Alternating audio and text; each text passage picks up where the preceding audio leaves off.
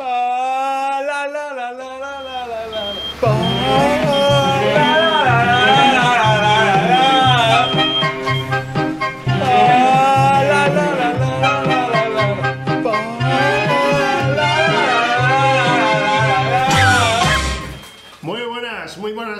¿qué tal? ¿Cómo, cómo estamos? ¿Cómo, cómo estáis? Eh, la intro ha sido increíble, o sea, no, no, no hagamos como que no ha pasado esto. La intro ha sido espectacular, la ha preparado Nano, por favor, dadle amor a Nano, a, a Rafa Silva, por favor, de, de S2V, que es un experto en hacer las intros. es. Es, es Qué crack es increíble. Nano, tío.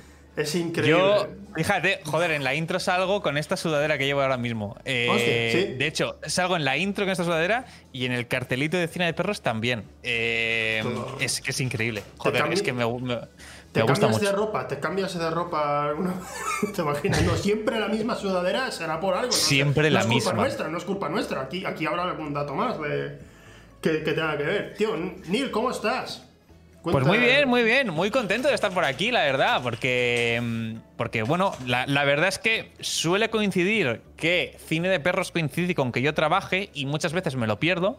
Sí. pero tú me caes muy bien y pues estaba, estaba esperando la invitación, estaba esperando pues joder, pasar un ratito aquí agradable contigo porque joder, siempre que charlamos pues lo, lo pasamos bien. Me- he mirado, he mirado cuando he hablado, eh, cuando eh, te he hablado en Discord, digo, Sí. ¿cuándo es la última vez que te llamé? Y fue en octubre y digo, joder, macho. Es que, Hostia, eh, hemos hostia. que- he, he quedado un poco, yo qué sé, ¿sabes qué me ha pasado? Porque yo recuerdo de cuando fue, empezamos a hablar mucho cuando salí de Giants y empezamos a Sí. charlar mucho y te, y te pregunté varias cosas sobre el tema de cómo empezar a ser autónomo, pillar clientes, te, te dije, este tío es experto, lo voy a preguntar. Y ya, claro, y me dijiste, sí, yo ahora mismo no estoy trabajando mucho, yo, bueno, podría ganar mucho dinero, pero ahora mismo no estoy haciendo mucho, tal, porque no me apetece, digo, ah. pero, pero sí que, pero en verdad me, ayu- me ayudaste mucho, me ayudaste mucho. Y claro, me sentí un poco mal porque dije, quizás si vuelvo a hablar con este tío así de continuo, o sea, en Twitter hablamos mucho, pero... Sí. Pero digo, si vuelvo a llamarle, en plan, vamos a hablar, digo, va a parecer como que le estoy diciendo, dame trabajo. Y entonces dije, tío, no sé, no, no voy a decirle nada, déjalo, no, me sabe mal. No, hombre, no, me joder, no, me- no lo tomaría así. No me lo tomaría así. Lo sé, lo sé, o sea, se- soy consciente, pero como soy idiota, pienso, pienso siempre que la otra persona, eh, eh, como digo, yo nunca pensaría algo así de nadie, pero a lo mejor esa persona va a pensar de mí y ya pues me rayo y, y- y soy, soy tonto, vamos a dejarlo. Te entiendo, te entiendo. A mí a veces me ha pasado eso también, ¿eh? Con otra gente, así que no, no te preocupes. Vale, vale, de acuerdo. Eh, que, bueno, tío, eh, cine, ¿no? No sé, ¿qué conexión? eh, ¿Tienes algún tipo de conexión con el cine más allá de, no, solo voy a ver alguna peli de vez en cuando y que sea de Marvel y ver. ya está? A ver, eh, conexión con el cine. A ver, yo estudio de visuales. Algo de cine debería saber. Está bien, está bien. Eh, sé poco, la verdad. Bueno, bueno. Sé poco. Porque yo me metí en audiovisuales un poco a verlas venir. En plan, me gusta el mundillo, pero me gustaba, pues eso, el tema de la tele, el tema de la fotografía y entonces en esa la radio y entonces hacía un poco de todo en la, en la uni y el cine en concreto no es algo que yo diga que me apasione pero eh, algo tuve que estudiar, algo que tuve que estudiar, pues eso del color de la peli y tal. Después, cuando ves la peli de Her, pues dices, ah, la peli de Her, cómo tratan el color y tal. Es la relación que tengo. Yo me acuerdo que tuve un profe de director de fotografía que me caía muy bien que ese tío era un crack, y entonces es la relación que tengo yo con el cine, que ese tío era un crack y me hizo, pues, aprender alguna cosa Suficiente. de- sí, sí, sí, sí. Más allá de decir, ah, qué peli más buena, qué peli más mala, que es lo que puede decir todo el mundo. Pero poco más, poco más. O sea, no, no tal. Hostia, no. O sea, hot, hot take aquí soltada, no soy muy fan de Her. El otro día, de hecho, eh, me dijeron, pon, pon, pon en letterbox tuyo, tío, pon- queremos ver las notas que has puesto tú. Y dije, vale, venga. Y, les y la gente decía que yo tiraba muy a la baja y digo, no, es que yo sencillamente, pues, considero que un 5 es una peli que está bien. Mucha gente considera que un 5 es una mierda, ¿no? Estamos a, Ya. nos hemos adaptado a las notas de los videojuegos, quizás, y pensamos 5, ah, mala, ¿no? Digo, 5 es entretenida. Ha estado bien, suficiente. Y, y mientras estaba ahí mirando, de repente la gente se volvió loca porque estaba tal. Mira, estas son las películas a las que le he puesto un tray. Estaba Her, ahí en medio. Y empiezan, ¿Her? ¿Eres imbécil, tío? ¿Cómo que has puesto Her ahí? Digo, "Ah, no, no sé, no me. Es que me quedé dormido la primera vez y la segunda vez me quedé dormido de nuevo.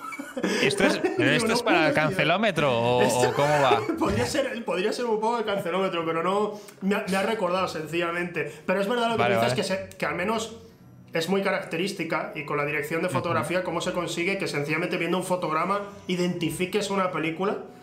Es, tremendo, eh, eh, a mí me flipa. No, me flipa porque no, no logro entender cómo son capaces los directores de fotografías de alcanzar una visión que te, que te, que te resulte agradable, que, que guste al ojo humano y a la vez sea distinto del resto de la inmensa mayoría de cine. Eh, a mí me flipa eso.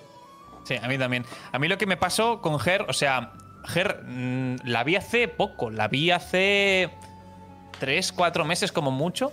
Me gustó, me pareció entretenida. O sea, tampoco me pareció un peliculón, pero me pareció entretenida. Lo que pasa es que em, recuerdo que en la uni el profe nos explicaba pues cómo trataban el tema de la luz. Y entonces depende, como en una misma escena, cuando el chico está hablando con la inteligencia artificial y tal, eh, cuando la conversación es agradable, la luz es como muy soft y después en cuanto hay un cambio en el diálogo, entonces la, iluminación de la habitación cambia y es como que tiene una luz eh, del sol, como que las sombras mucho más marcadas. Después como que se relaja un poquito más la, conversación y vuelve a ser todo muy soft y dices, mm, así como al ojo humano, no te das cuenta de, que están jugando así con la luz, pero aún así con la imagen están intentando reforzar el mensaje del diálogo y tal. Y me parecía una cosa loca. Yo recuerdo de esa clase de la uni me marcó y dije, coño, pues fíjate las cosas que hacen en el cine. Pues no, yo era un ignorante, no tenía ni putísima idea. Y yo dije, joder, qué bonito. Pero después pues, tampoco me he quedado. Yo qué sé, tampoco, tampoco he hecho mucho más. sí que después hice algún corto, porque me oh. obligaban a hacer el corto de prácticas. Claro, claro, tienes que hacerlo, pero, sí, obligatorio. Pero, pero, madre de Dios, los rodajes y tal, yo, yo no puedo. Yo no es mi mundo, no es mi mundo. Yo eso de nos teníamos que quedar un día que se hiciese de noche y entonces un frío y ahora para tener controlada la luz que tiene que ser de noche y unos focos. Y yo, joder, pasando frío, tío, y decía, pues, y la gracia de esto, a mí, pues ponme en un plató y una... Yo la tele me gustaba más, era más controladito todo. Ahora, ahora allí... Queremos ver ese corto, alguna vez lo he visto en streaming. Salgo yo como, como... No me acuerdo qué coño hacía. Eh, era un corto mudo. Ah, Era un corto mudo. Eh, y salía yo como con unas herramientas que se estropeaba el coche y tal. Entonces jugábamos ahí con las luces y tal. Pero un mierda. A mí no me gusta. Mis compañeros del corto están trabajando de eso y, tal, pero yo no. Yo, yo, me he ido por otro lado. Ojalá haber hecho de, de, mimo, ¿no? De repente en el corto mudo tú haciendo así en una escena y, y quedas para la historia del cine en eso solo. Como, ojalá, ojalá. Eh, cuando entraste a, estudiar audiovisuales, ¿tenías un objetivo en particular o solo entraste para ver si te despertaba algo? ¿Sabía que te gustaba el vídeo, pero no sabía exactamente el qué? Claro, yo eh, empecé una ingeniería. Esta historia es, eh, yo me metí en una ingeniería porque yo sabía que de letras no era, entonces por descarte era de números, me metí en una ingeniería no, spoiler, no era de números tampoco, porque era como bachillerato más complicado y lo dejé al primer año, obviamente. Entonces eh, dije, coño, los audiovisuales me molan, porque me mola la tele, me mola la radio, me mola, mm, me mola la fotografía de toda la vida, porque a mi padre pues eh, le gusta mucho la fotografía y, siempre en, casa pues eh, ha habido miles de álbumes y él con la reflex y tal, y revelado de fotos y tal, me molaba mucho, entonces dije, me meto en esta carrera que se toca un poco de todos los ámbitos y, a ver dentro de la carrera qué es lo que más me llama. Y, fue un poco entrar un poco así, a ver, a ver qué es lo que me gusta. Yo sabía que la, radio me iba a gustar 100%. Eh, y la fotografía también, pero no sabía muy bien después eh, si algo me llamaría más o me llamaría menos. Y entonces es eso, tema, hice algo de animación también, se tocaba un poco de todo. Y al final, lo relacionado un poco con los directos, con la tele y tal, es lo que más me llamó. Y, y es por donde he tirado fíjate que justo, justo lo, estaba, lo estábamos hablando antes cuando, cuando estábamos en la intro, de que yo considero que los que os dedicáis al directo sois eh, sadomasoquistas, estáis, estáis como una cabra, ¿sabes lo que yo pienso? Ahí Rebeca aparece rápidamente. Eh, cuando, Cuando, sin embargo, tú has dicho que piensas que nosotros, los que queremos dedicarnos a, tema de cine o cortometrajes y demás, somos los que estamos locos. ¿Qué, eh, es esta batalla, tío? O sea, no, no, no sabía que vosotros pensarais eso de nosotros. ¿Qué es esto? Bueno. No, es que claro, yo em, no es que haya vivido los rodajes em, intensos o tengo, tenga muchísima experiencia en eso, pero sí que es cierto que la, experiencia corta que he tenido en la uni haciendo prácticas de esto no me ha acabado de llamar. A mí el tema de eso, de tienes que pedir permiso al ayuntamiento para grabar aquí y tal día, tal hora y llevar todo el ah, equipo y alquila y no sé qué. A mí estas cosas yo decía, Dios santo, yo no quiero esto me parece. Eso es mm, producción, tío. Yo ahí no, yo ahí no quiero entrar tampoco. Yo claro, quiero claro, escribir y dirigir. Y siendo el director, tú eres el que dice, oye, consigue esto. Y. Ya. Ahora, bien, ahora bien, cuando es algo tan pequeño, tienes que hacerlo todo. Claro, claro, claro. Entonces es lo que te decía, en las prácticas estas de dirección de fotografía había que hacerlo un poco todo, entre todo el equipo y tal. Entonces sí que te decían, no, que uno haga más de produ tal, pero al final todos lo teníamos que pensar todo. Y a mí eso me daba una pereza, tú, y ahora aquí, ya te digo, eh, te lo juro, que eh, recuerdo un par de rodajes de, eso. Es que se me hacía bola de, repetir tantas veces y, y, toma y la luz. Y ahora haz bien la luz porque te van a poner nota. Y yo decía, a mí me gusta, si, si grabase cosas, me gustaría grabar cosas para mí un poco a mi rollo. Pero claro, si quieres hacer las cosas bien, ahora eh, el storyboard, tal. Yo estas cosas, uff, eh, el storyboard me gusta. Ah, pero después el estar allí, eh, tantísimas horas, yo no podía. No, no, no me acabó de gustar la experiencia. Entonces, yo soy más partidario de pues sí, tengo un curro previo en la tele, pero ya tienes el espacio controlado. Es un plató, es un escenario, es un lo que sea. Eh, tengo mis escenas, tengo mis cosas y el programa va, va. Bueno, sí que es cierto que, claro, el directo es un poco de, estar un poco chalado porque no puedes fallar, pero, pero me gusta eso, me, da chispilla, me, da, me hace estar activo, me hace estar siempre atento y, me mola eso a mí, es lo que me llama. O sea, tú, generalmente, vamos, tú que estás más metido en los directos y tal, cuando ves, por ejemplo, cómo se hace, eh, cómo, cómo está el equipo de realización, cuando está, por ejemplo, los Goya, ¿sabes? El equipo de realización. Tío, es que cuando, cuando yo estaba estudiando vi cómo trabajaban. Y casi, casi me pongo a potar de la presión, tío. O sea, estaba viendo a ese hombre trabajar y digo, no puedo no puedo hacer algo así porque, porque está, cada uno está tal, tal, tal, el que está, el, el realizador es alucinante, digo, tiene, tiene, tiene, tiene, un sexto sentido que yo no, yo no tengo ni mucho menos. Y la mayoría de mi clase estaba, estaban perdidísimos con eso, diciendo, Dios mío, cómo de rápido es esta gente. Y los técnicos, pues hay más rápidos que nadie. Digo, no sé cuánto le pagan, pero es poco.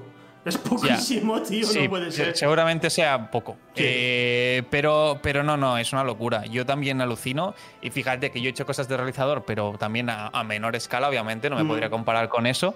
Pero sí que es cierto que, por ejemplo, trabajando, cuando trabajaba en el OVP, en una Gamers o lo que sea, y llevando la realización de un escenario y tal, yo de terminar las Gamers con fiebre.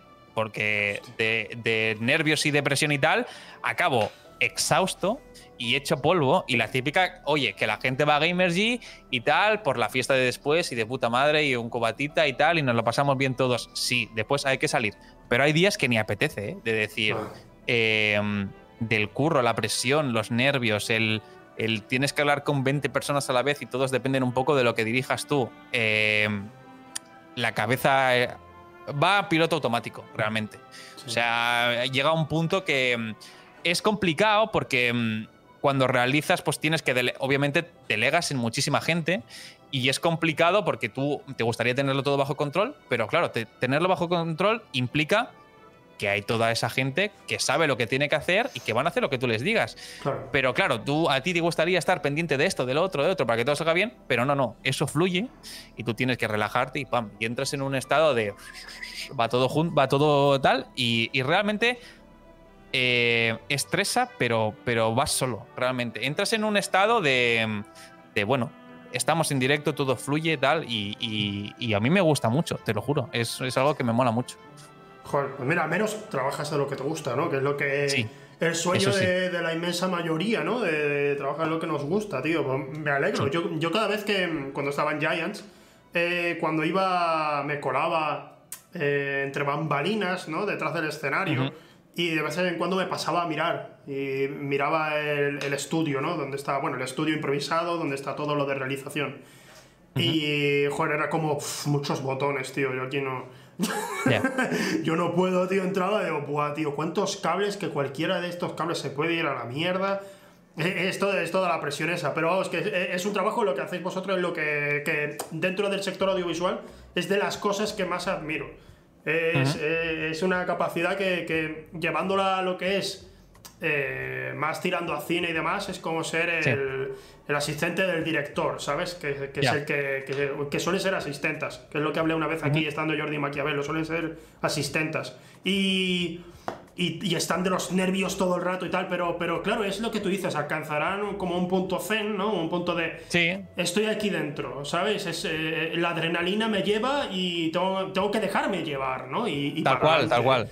y no puedes parar porque el directo manda y todo sigue y ya está. Y no te puedes poner nervioso y no puedes... Esto tira. Punto, se acabó. Mm, si te pones nervioso, si paras, eh, no, es que no puedes, literal no puedes. Entonces tiras, tiras, tiras, tiras. Y al principio, joder, me ha pasado, ¿eh? De ponerme nervioso y de, de, petar.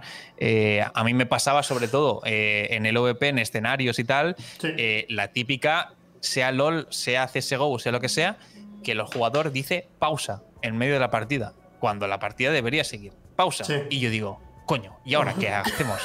Pausa. Entonces el árbitro, oye, pausa, ¿cuánto tiempo? Te dice, no lo sé. Y yo, oye, ahora yo qué hago, tío. La primera vez dices, ¿yo qué hago? Entonces uno te dice, sí, yo te puedo tirar un vídeo, yo te puedo tirar una repetición. Y dices, ah, bueno, vale. Entonces ahí está, que también la gente te va ayudando, te dice, yo te ofrezco esto, te ofrezco lo otro. Y dices, bueno, ahora tiro por aquí, tiro por allá. Y al final sales del paso. Y, y, quieras que no, pues em, el directo sale y por lo general sale bien. Entonces, pues eh, ahí está la experiencia, vamos. Date cuenta de que además es que vosotros tenéis. Eh, no tenéis una bala en la recámara en, en, esos momentos, lo que tú dices, ¿no? Que es como, hostia, esto nunca me ha pasado, ¿qué hago? Tienes, pues, pues, pues, no puedes preguntarle a nadie, tienes que averiguarlo tú mismo. Eh, los que nos dedicamos, por ejemplo, los que nos dedicamos a la edición de vídeo, siempre tenemos.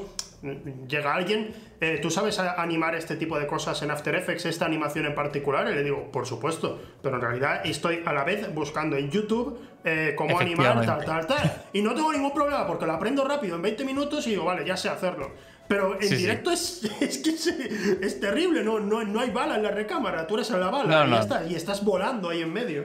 Mira esto aquí un poco. Ya está. Que. Mm, joder, pero bueno, vamos, vamos, a, vamos a seguir hablando. Vamos a dirigirnos de nuevo al cine. Em, algo, algo que. ¿Hay alguna película a ti que. o serie, de hecho, serie perfectamente, que te haya llevado a pensar un poquito a decir, bueno, pero. Quizás. Quizás podría colaborar en algo de cine alguna vez. Quizás podría trabajar en algo así. Hmm. A ver. Ostras, no lo sé. No sé si he pensado algo así. No, eh, no. no, eh, es que no me lo he planteado. Ya te digo. Eh, Tú tienes, fijo, ¿no? La idea de no, yo, el cine no y no podría trabajar ahí. Me costaría mucho, me costaría mucho, porque mm, entiendo, obviamente, también es eso en la uni, pues de gente que nos ha venido a dar charlas, o el propio profesor que se ha dedicado muchísimo tiempo a hacer eso, nos decía, pues esto, el tema de los rodajes, quizás una película, quizás tal, eh, son 20 eh, días, 30 días, lo que toque, 5 días, eh, tal. Pues son 5 días que tienes que viajar, que son 18 horas de rodaje al día y tal. Y yo decía, Dios santo, pero ¿cómo mi idea era e, esa, la que tú tienes de nosotros, de decir, ¿cómo os puede gustar esto? Sois, sois kamikazes, pero ¿cómo que os gusta iros un mes a tomar por culo, a, levantaros a las 4 de la mañana o a las 3, porque a las 6 hay que estar grabando porque es cuando el sol no sé qué, y después parar porque el sol no nos vale y tiene que estar poniéndose el sol, y parar 8 horas o 10 horas, que es cuando duermes la siesta y tienes un horario de terrorista y dices, ¿cómo os puede gustar? Entonces yo nunca me, nunca me lo he planteado porque he dicho, eh, y a mí me gusta tener una vida normal. Yo quiero dormir, levantarme una hora y ya, y ya está. Y que el día sea un poco pues como un día normal. No tener que levantarme a las 3 porque es que tengo que trabajar de 3 a 6 mientras hace frío y tal, y con focos aquí, porque a las 6 hay que grabar y tienes 20 minutos para hacer esa toma porque si no, no vale. Y si no, mañana. Y digo, yo, Dios santo. Entonces, como que nunca me lo he planteado porque he dicho, no, no quiero participar de esto. No, no, no. Va, va, va. Lo vamos, que lo puedo entender, tío, ya está. Que no, que no, no, es, no es lo que quieres y se acabó. Ha quedado claro, Sí. no, no querrías estar. Lo entiendo, No. vamos, no, pero te entiendo, te entiendo, porque yo mismo también he sido. Cuando, cuando no tienes una posición eh, creativa dentro de un cortometraje o un largometraje, da un poco de rabia lo que tú dices, de, "Uf, tío, ahora tengo que estar aquí a estas horas y tal. Cuando no está, precisamente cuando empiezas, ¿no? Que en los momentos en los que no, no cobras nada, estás, Claro. estás eh, trabajando en cortos, pero por amor al arte. Y ahí es cuando duele especialmente, que no eres, no eres nadie, no, no, has, no has estado ni en el guion, ni en el storyboard, no dirección, tú solo eres eh, script o técnico de iluminación o lo que sea, y tienes que poner tiempo y además, pues no, yo recuerdo un cortometraje que, que- que me dijeron, vamos a grabar un corto y tal, es un corto en el que va, vamos a estar unas 20 personas ahí, digo, vale, vale, estamos hablando de, de palabras mayores, no voy a cobrar, pero son palabras mayores al menos, esto puede, puede llevarme a alguna parte. Eh, y cuando era, era un cortometraje de, de- de, bueno, de, de un- abducciones. Y, y estaban, estaba, yo, yo era el tío de la claqueta, básicamente. Y cuando, cuando estamos grabando, que quedamos a la una de la noche para empezar a grabar en una, Sí. en una universidad en Huelva, estamos ahí y dicen, están maquillando fuera al extraterrestre. Y digo, tengo mucha curiosidad por ver qué tal está esto. Pero como somos 20 personas, imagino que no va a ser una mierda. Cuando sale un tío vestido de buzo, o sea, era, era un traje de neopreno, ¿vale? Y una máscara de, extraterrestre comprada en AliExpress. Y se ve que le pintaron un par de cositas en azul por encima. Y ya está. Cuando vi eso, tío, dijo, "Oh, no, debo escapar de aquí, tío, no, no, no debo seguir en esto, ¿no? No, eso, eso no es mi rollo. No, tío. y, y entonces ahí, ahí sí puedo entenderte para decir, no quiero estar nunca más en un rodaje a estas horas, tío. De hecho, el siguiente día dije, me he puesto malo, tío. Me he puesto malo porque no.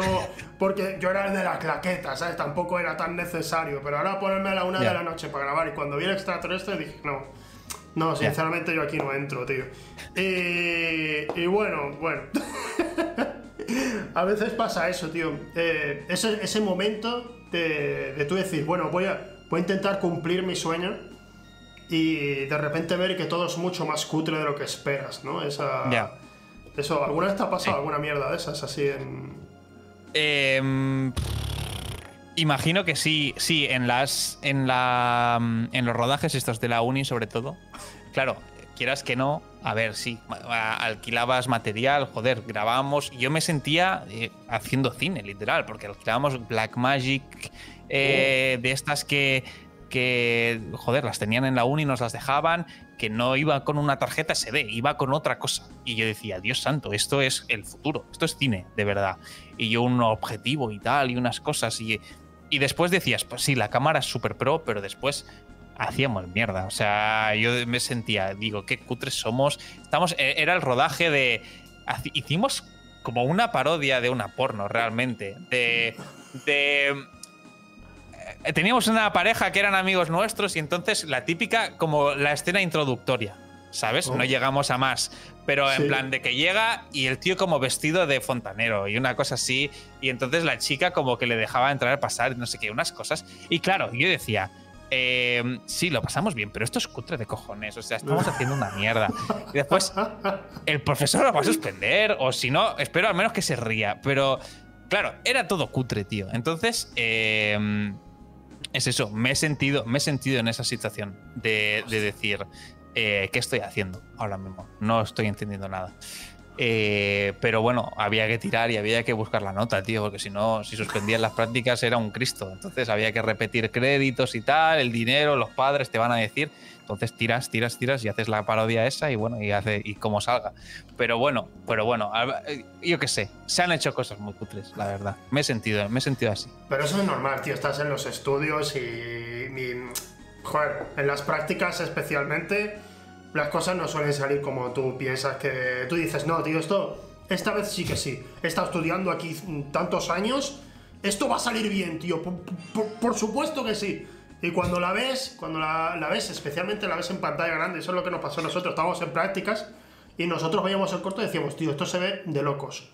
Y lo vimos después en un, en un festival y estaba ahí en pantalla grande, en un cine, ¿vale? Y cuando lo ves en un cine, por un lado estás orgulloso, pero por el otro dices, buah, tío, vaya mierda. Se ve horrible, tío, se ve horrible. ¿Qué hemos hecho? ¿Con qué, ¿Con qué pantalla estamos nosotros? ¿Qué pantalla tienen en, en, en, la, en, la, en, la, oficina esta de la empresa en la que hemos hecho prácticas? Se ve como la mierda. Y, y bueno, da un poco de rabia. Pero, pero sí que... En mi, curso pasó una cosa curiosa y es que estaban cambiando. Yo, yo estudié eh, realización audiovisual en un grado superior y, ocurrió que estando en el primer año, el gobierno cambió esa asignatura y ya no iba a ser realización de audiovisuales y espectáculos en directo o algo así, sino que iba a ser producción de audiovisuales y tal. Entonces estaban diciendo a los profesores eh, que intentad que nadie repita. ¿Vale? porque es otro curso. esto me pasó a mí, me pasó a mí también. Sí, porque mi carrera eh, era grado en medios audiovisuales, pero que está comunicación audiovisual, que es más dedicada pues, al tema de pues, escribir, y la mía era más al nivel técnico, que de normal, si quieres algo a nivel técnico, haces un grado superior y no una carrera. Pero bueno, la mía era una carrera, pero más enfocada a nivel técnico. Entonces, eso como que no cuadraba. Y eso estaba en, dentro de, la UPC, que es la Politécnica, que es la Politécnica de Cataluña, que es la universidad que hace las ingenierías y no tenía mucho sentido esa carrera en la Universidad de las Ingenierías. Entonces, ese programa, al año siguiente, si yo repetía, pasaba a ser de otra universidad, eh, que es la UPF. Entonces pasaba eso y las asignaturas, algunas seguían y algunas cambiaban. Y entonces te decían lo mismo. Te decían, bueno, eh, cuidado tal, porque si suspendes, claro, puede que te valga, puede que esta asignatura ya, mm, este profesor ya no va a estar. Esta asignatura ya habrá que hacer un trabajo. Y yo decía, Dios santo, si tienes que repetir, tal. Entonces yo creo que he tenido también un poco de suerte, porque creo que con las notas decían, va, que pasen, que pasen unos cuantos. Y yo creo que alguna me he salvado. de decir, va, este tío que pase, que si, nos, si, vamos a si van a repetir a esta gente, vamos a tener un Cristo aquí. Entonces con muchos habrán dicho. Y así yo pasé, oye, todo limpio, ¿eh? No repetí ninguna. Así que de puta madre. No, eso está bien. A nosotros, a nosotros nos pasó que, que cuando sacamos, hicimos el corto en el primer año, que era el corto de, de, la nota final, digamos el examen final era hacer un cortometraje. Y, y teníamos varios grupos. Y claro, el nuestro, la verdad es que era el mejor porque uno que había repetido dijo, no quiero volver a repetir, ni mucho menos. Así que quiero ir pillando a los que mejor, a los que tengan más idea de cada cosa. Entonces, el que, el que ya hacía música, era un chaval, un compañero, ya hacía música, pues ese va a ser el técnico de sonido. Y esta chica que repitió y sé que es buena como script, pues va a ser la script y la que lleve la producción. Y a mí me acababa de conocer y me dijo, tío, creo que tú escribes bien, así que tú eh, escribes y a lo mejor diriges. Y dirigí también. Y él era el, cámara y director de fotografía. Estaba todo pensado. ¿Sabes? Entonces, pues nuestro equipo, la verdad, el corto al final, pues no fue ni mucho menos lo que queríamos que fuera, que es lo que suele pasar en general con todas las producciones audiovisuales. Pero la verdad es que fue el mejor. Y, y, el profesor estaba muy enfadado porque, claro, él quería suspender, éramos cinco grupos, y a dos quería suspenderlos. Lo cual era como suspender a unos nueve o diez alumnos y que tuvieran que repetir porque era la asignatura principal. Eh, y claro, le dijeron, no, no puedes, no puedes eh, suspender a tanta gente. Así que nuestro corto tuvo un 7, nosotros, ah, qué bien, un 7, qué guay. Eh, porque este tío es exigente. Y el resto de cortos eran 5, 5, 5, 5. Y, claro, había alguno que tú decías, bueno, este ha estado bien, se merece el 5. Pero había otros que era silencio en la sala, silencio en la sala, y ellos mismos dándose cuenta, los que habían participado en el corto, diciendo, esto no ha, no ha funcionado ni mucho menos como debería, tío. No, no, esto es una mierda. había, algunos, había algunos que, que, que hasta ellos mismos empezaban a criticarlo, ¿no? En plan, sí, la verdad es que esto no está bien. Viéndolo... Eh, eso, eso nos pasa a veces, ¿no? Que tú has dicho, este trabajo ha sido increíble. Y luego lo pones delante de otra gente y es cuando sale tu mirada crítica, tío. Sí. Sí, sí, sí, sí, sí. A mí me pasaba, sobre todo, eh, depende con qué profesor. Porque mm, hay profesores, como en todo hay profesores y profesores, y está el que enseña bien y el que, y el que le da un poco igual.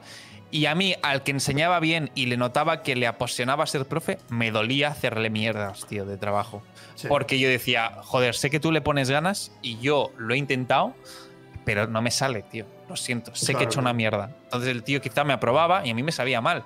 Eh, es que me sabía mal por él, tío, porque yo creía, yo, yo creo que le caía bien y nos caíamos bien y joder, había, yo era, hay, como en todo, como en todas las universidades, hay gente que va a clase y hay gente que no. Yo iba, a mí me gustaba cómo explicaba y tal, pero después es que no me salían las cosas. Y entonces, pues me sabía mal por él, tío. No por mí, ni por las notas, ni nada, sino porque yo creía que él confiaba en mí y yo al final le hacía un mierdón y yo le decía, joder, ya lo siento, lo he intentado, tío.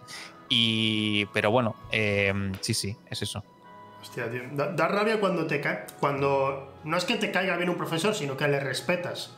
Y te dices, esta persona le gusta realmente lo que está dando, lo que te está intentando enseñar le gusta si voy a fallar, voy a decepcionar a esta persona. Eso, eso duele. Joder. Eso duele. Eso duele. Me pasaba con ese, tío. Es que te lo juro, es, es, del profe que me acuerdo más de la uni. El que nos explicó dirección de fotografía, el de la clase de GER, es de lo que más me acuerdo de la uni, porque ese tío, te lo juro, que, que cómo sentía y cómo explicaba las cosas, eh, te hacía estar enganchado a la clase, que otros no. Y entonces a mí me sabía mal por él, porque justo daba clase de lo que a mí al final no me acabó llamando del todo. La clase me llamaba, pero después no, yo, y, me enganchaba a su clase y tal, pero después no se me daba bien. Y, me daba rabia por eso, pero me acuerdo mucho de él, tío. Es era un, crack, la verdad. Hostia, mira. Y ya después, o sea, tú terminaste de estudiar y entraste en el EVP o cómo fue? Sí. ¿Tal cual? sí, sí, sí, sí, tal cual, tal cual. Porque, mm, porque busqué que fueran mis prácticas de la uni, que fueran prácticas en el EVP. Eh, de hecho, yo cuando estaba, la uni son cuatro años, cuando estaba en tercero, eh, en el OVP abrieron, pusieron un tuit de buscamos gente de prácticas audiovisuales tal y cual. Y dije, coño, esto es de puta madre, eh, voy a probar.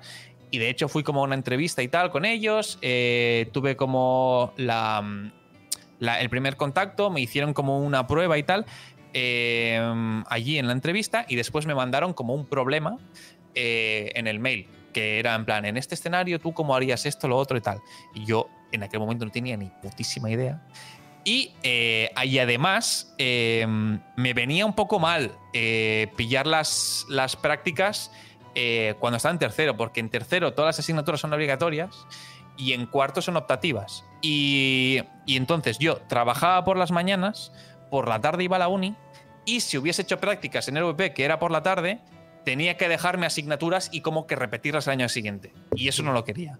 Entonces yo les escribí, en parte porque no sabía hacer el problema, en parte porque no me venía bien hacer las prácticas y les dije, oye, no, que oye, que de puta madre la entrevista y tal, pero si os planteabais cogerme, mm, mm, lo siento, pero no, me interesa, pero ahora por curro y tal, no puedo.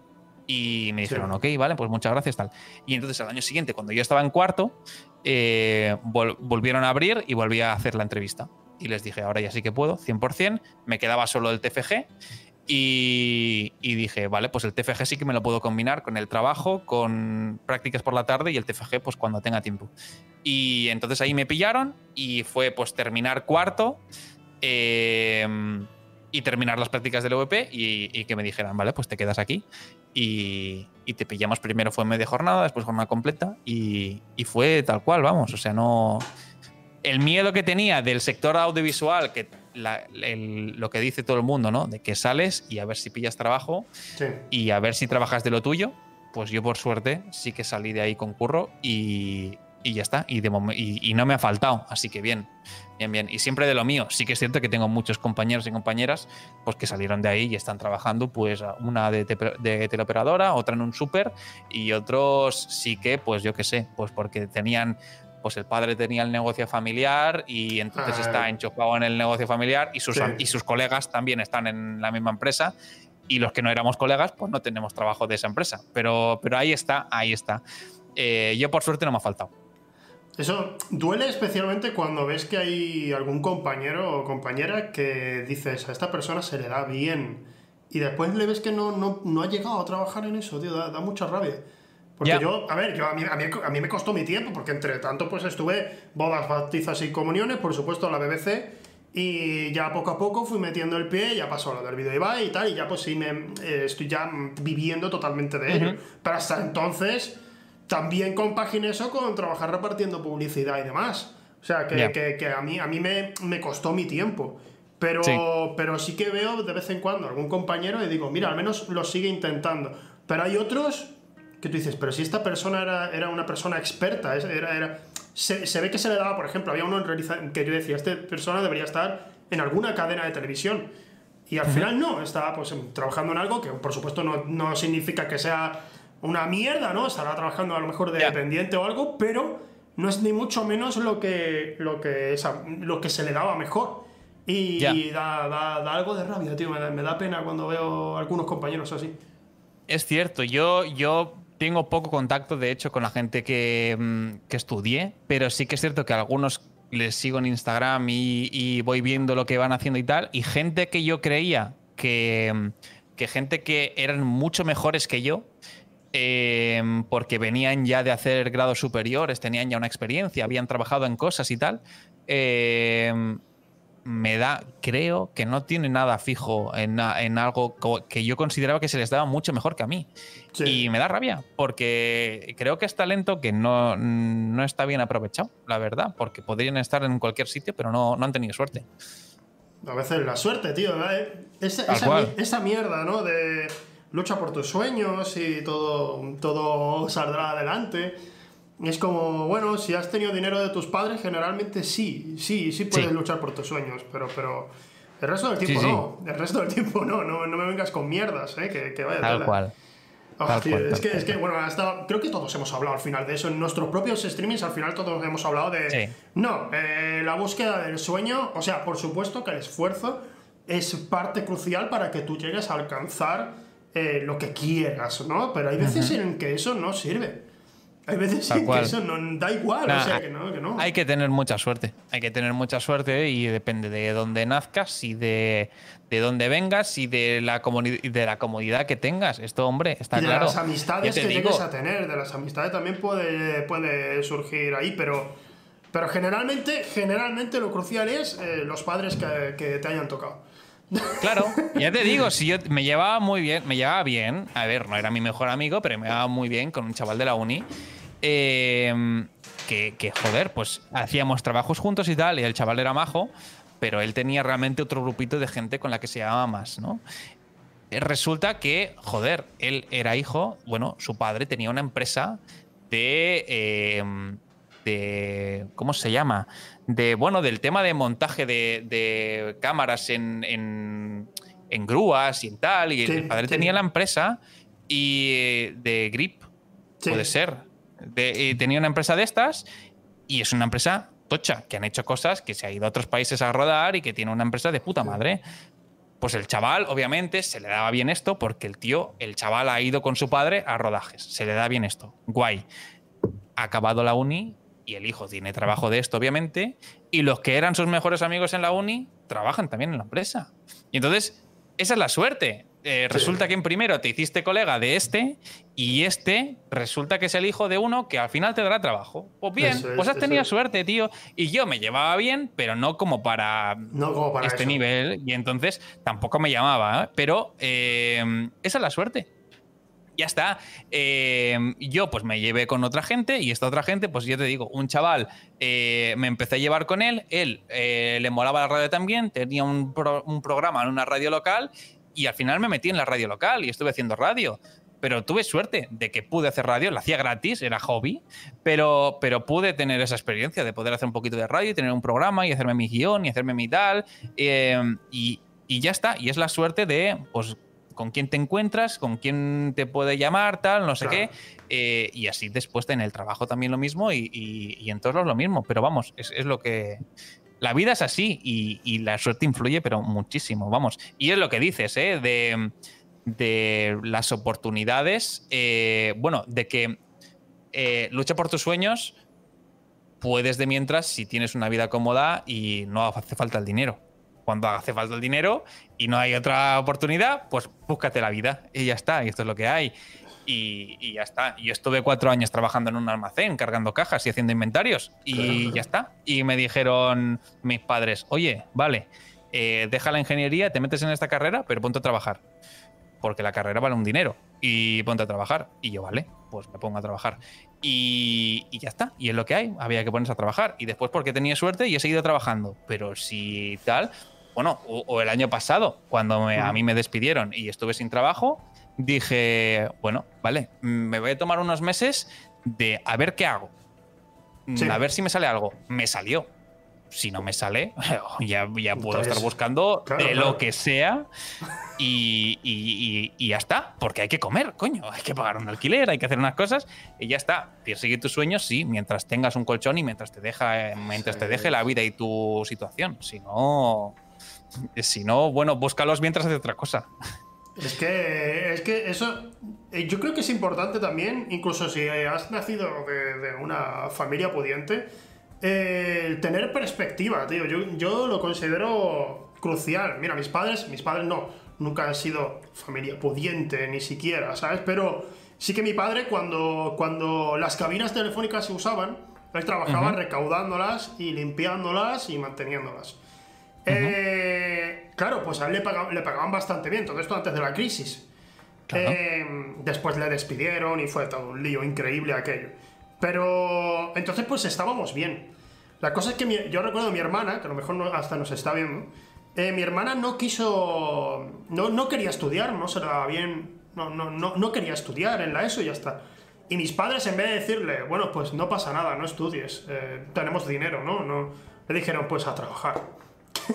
a trabajar. ¿Y dónde vas a trabajar? ¿A quién conocemos? Pues eh, al campo. Porque ¿qué? En Huelva, fresas. Ve al campo. a trabajar, a partirte el lomo y a conocer lo que es el trabajo duro. Y es, alucina- es alucinante que mi hermana, a, día de hoy, pues trabaja, trabaja en Ikea ella. Y es una tía que, que- que puede trabajar en lo que sea y escala como, como, como si fuera, yo qué sé, tío. Es, es alucinante cómo escala esa, esa Sí. tía. Y, y sencillamente yo lo pienso siempre y, joder, al final, pues mis padres, lo que te digo, nunca han sido una familia que digamos pudiente.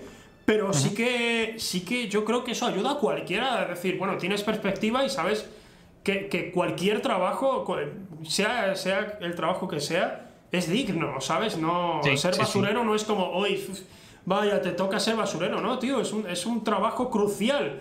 Y se acabó. Es o sea, necesario. no, es- Punto. O sea, es lo que hay. O sea, sí, sí, sí, sí. Y alguien tiene que hacerlo y es igual de digno que cualquier otro. O sea, ya está. ¿Te da de comer? Perfecto. Punto. Es que no hay. Aquí no hay crítica ni nada que objetar, vamos. Claro. Bueno, mira, vamos a, vamos a meternos más en el cine. Vamos a, y vamos Vale. a ir, y vamos a ir a tope, de hecho, ¿vale? Eh, vamos a ir preparando el tema del cancelómetro. Mira, ya, ya, ostras, qué, bi- qué bien lo tengo ya preparado. Vamos al cancelómetro.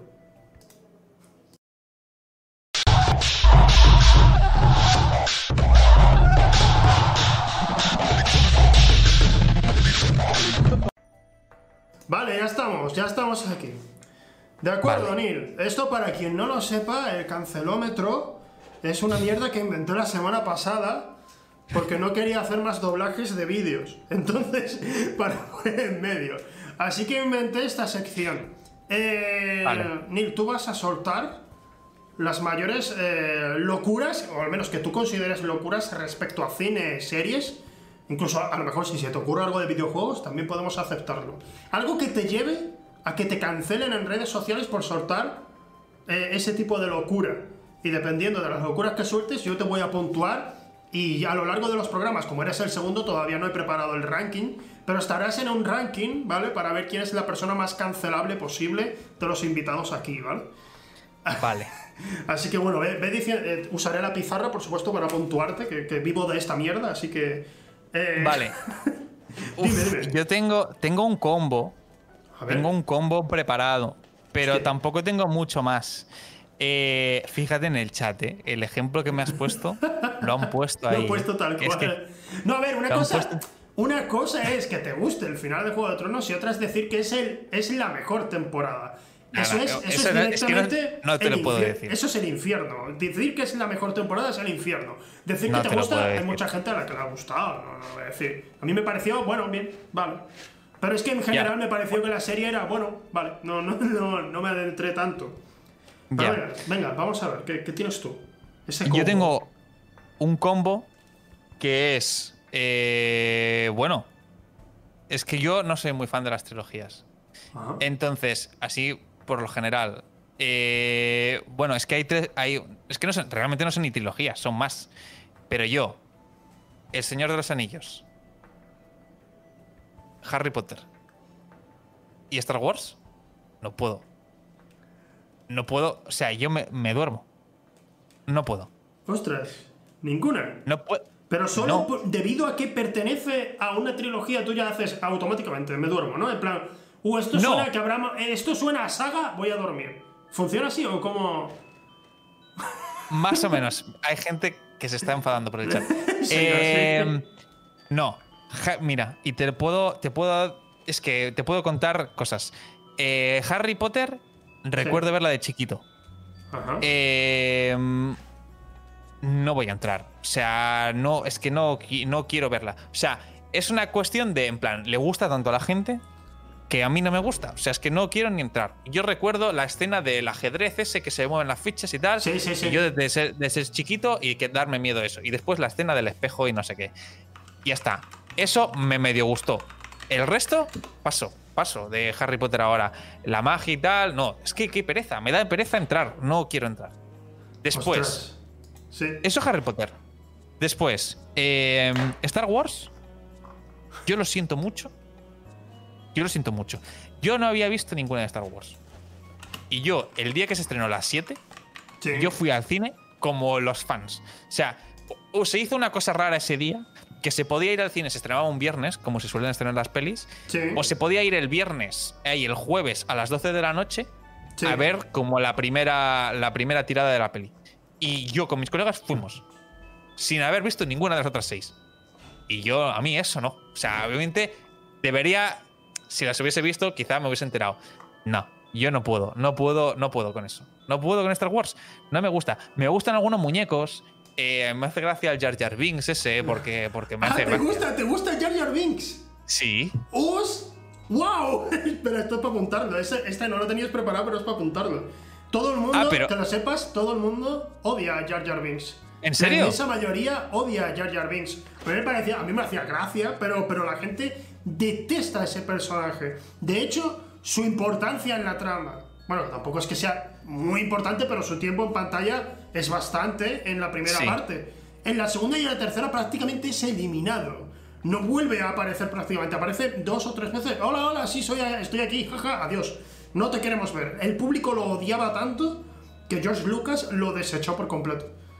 Ah, pues a mí me hace gracia. el Hostia, muñeco. pues- No lo sé. Eh, Jar Jar Jar Binks. Pero es lo único que me hace gracia. No lo sé.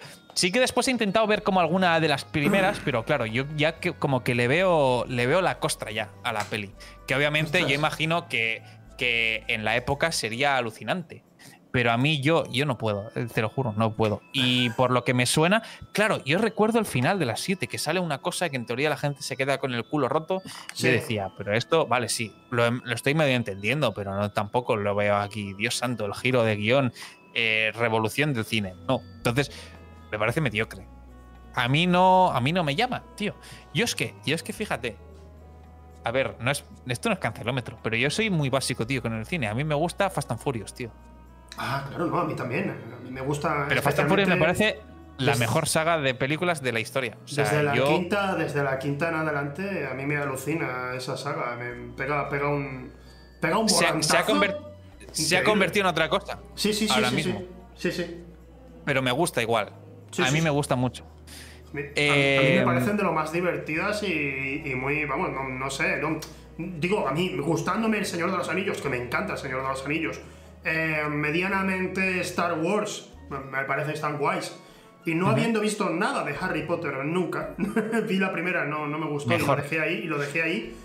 De, eh, a mí, a todo gas me encanta, especialmente la primera me parece, pues, lo que es, que era una especie de. le llaman body, pero con coches de carreras y tuneado, y ya Sí. está. La segunda, eh, no me acuerdo prácticamente. Tokyo Drift no me gusta. Mira que hay mucha ¿No? gente que, que entiendo, sí, que os gusta mucho y a mí no me. No, no, no, no me, no me alcanza, tío. Es una película de, vale, están haciendo drifting. Ok, pero no, aparte de. ah, Creo, creo que era como la- el gran. Buah, tío, ahora los coches van a derrapar. La cosa no es llegar el primero, es derrapar mejor. Digo, pues. Ok, ok, vale, de acuerdo. Y de repente en la cuarta ya empiezan a notarse que se les está yendo de las manos un poco.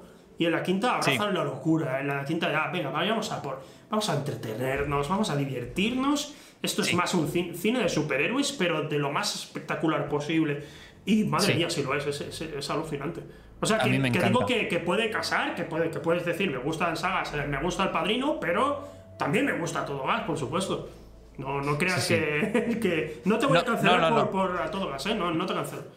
No, no, no, no esperaba, no esperaba que se me cancelase por Ah, eso, vale, porque vale, sí que es cierto que, que, joder, yo al menos lo considero de mis sagas favoritas, tío, te lo juro, es de, es de lo que más disfruto viendo y sí que me ha, me ha dolido un poquito que no te guste Tokyo Drift, tío, porque es que me sé diálogos, ¿Sí? o sea, sí, sí, sí, sí. Hostia, hostia. Sí, sí, yo es una, son- es una saga, ya ves tú, yo soy muy básico, tío. Yo igual en, en los videojuegos era igual.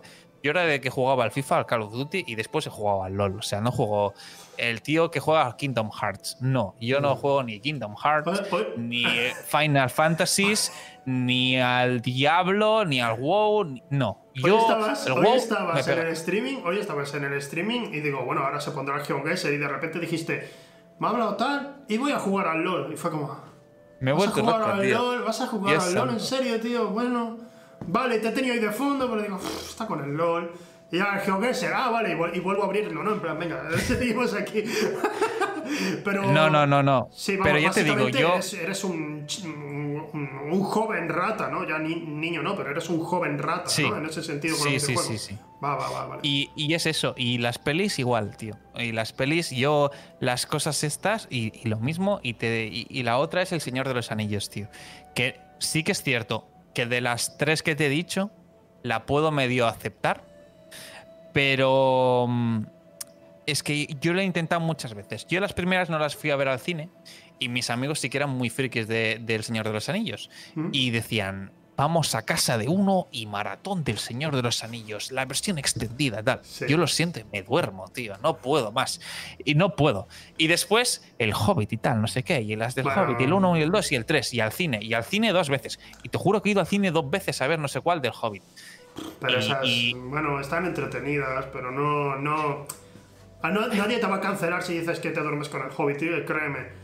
Porque precisamente El Señor de los Anillos eran tres libros hechos en, en tres películas y el Hobbit era un Claro. libro, el más corto de todos, hecho en tres En tres películas. Así que, bueno, que es normal que te puedo entender y creo que la inmensa mayoría del público te entendería si te durmieras con el Hobbit. El Señor de los Anillos. La que Pero yo me he dormido con las dos torres. con las dos torres. Ostras. Sí. Bueno, con la parte de los Ents. Con los árboles hablando. Sí, sí. Pero es que a mí es un mundo que me cuesta, tío. O sea, te lo juro, porque, claro, yo, mis colegas, full apasionados de decir, cómo me gusta este, y el Aragorn, y el otro, y el tal, y el nombre de este y del otro y tal. Y yo decía, pero si todos. ¿Cómo coño se van a ir? Yo no me acuerdo de los nombres, tío, soy muy malo con los nombres. Entonces yo no, no, no lo entiendo, me pierdo, me pierdo en la historia. Tanto nombre, tanto raro, tal. Y yo, yo, claro, llega un punto que los veo tan metidos ellos y yo de decir, no me estoy enterando que mi cabeza hace. Se me, se me va a la mente y, me, y se me va. Y te lo juro que me he dormido. eh, y, y la batalla después es la hostia. Después la he visto, ¿eh? Pero, pero yo me, he- me he dormido en las pelis de los Señores de los Anillos. Probablemente en todas. Porque no. No tal. No, No es lo tuyo, no, es lo tuyo, ya está. No, sí, es comprensible el hecho de que no. Lo que dije antes de Her, no, mm, precisamente no es para echar mierda a Her, ni a Spike Jones, al director, ni nada, porque en general me gusta su trabajo. Es solo que a mí, esa historia en particular, pues yo dije, sé cómo va a terminar exactamente y lo que es el viaje no me está gustando. Entonces Ya. pues, yo estaba, me estaba durmiendo y me, me- me quedé dormido como dos veces. Y, pero no es, no es una forma de decir, pues es una mierda. No, es que a mí no, no me gustó. Lo No. mismo de ti con El Señor de los Anillos y tal. Te, te puedo entender, te puedo entender. Eh, Vale. ¿Tienes alguna más o eso, ese era el gran combo que tenías ahí? Este es un poco el combo. Después, a ver, a mí me pasa que es que yo imagino, a ver, habiendo estudiado visuales, imagino que debería haber visto películas y tener un poco de, de historia y de cosas. Sí, un mínimo. Pero he, he vi- he visto muy poco. O sea, pero he visto muy poco. En plan, yo imagino que Blade Runner es una película que es un clásico. Sí, lo es. Y yo la tuve que ver eh, para la uni. Pues me dormí. Y, no, y acabé por no verla y buscar un resumen.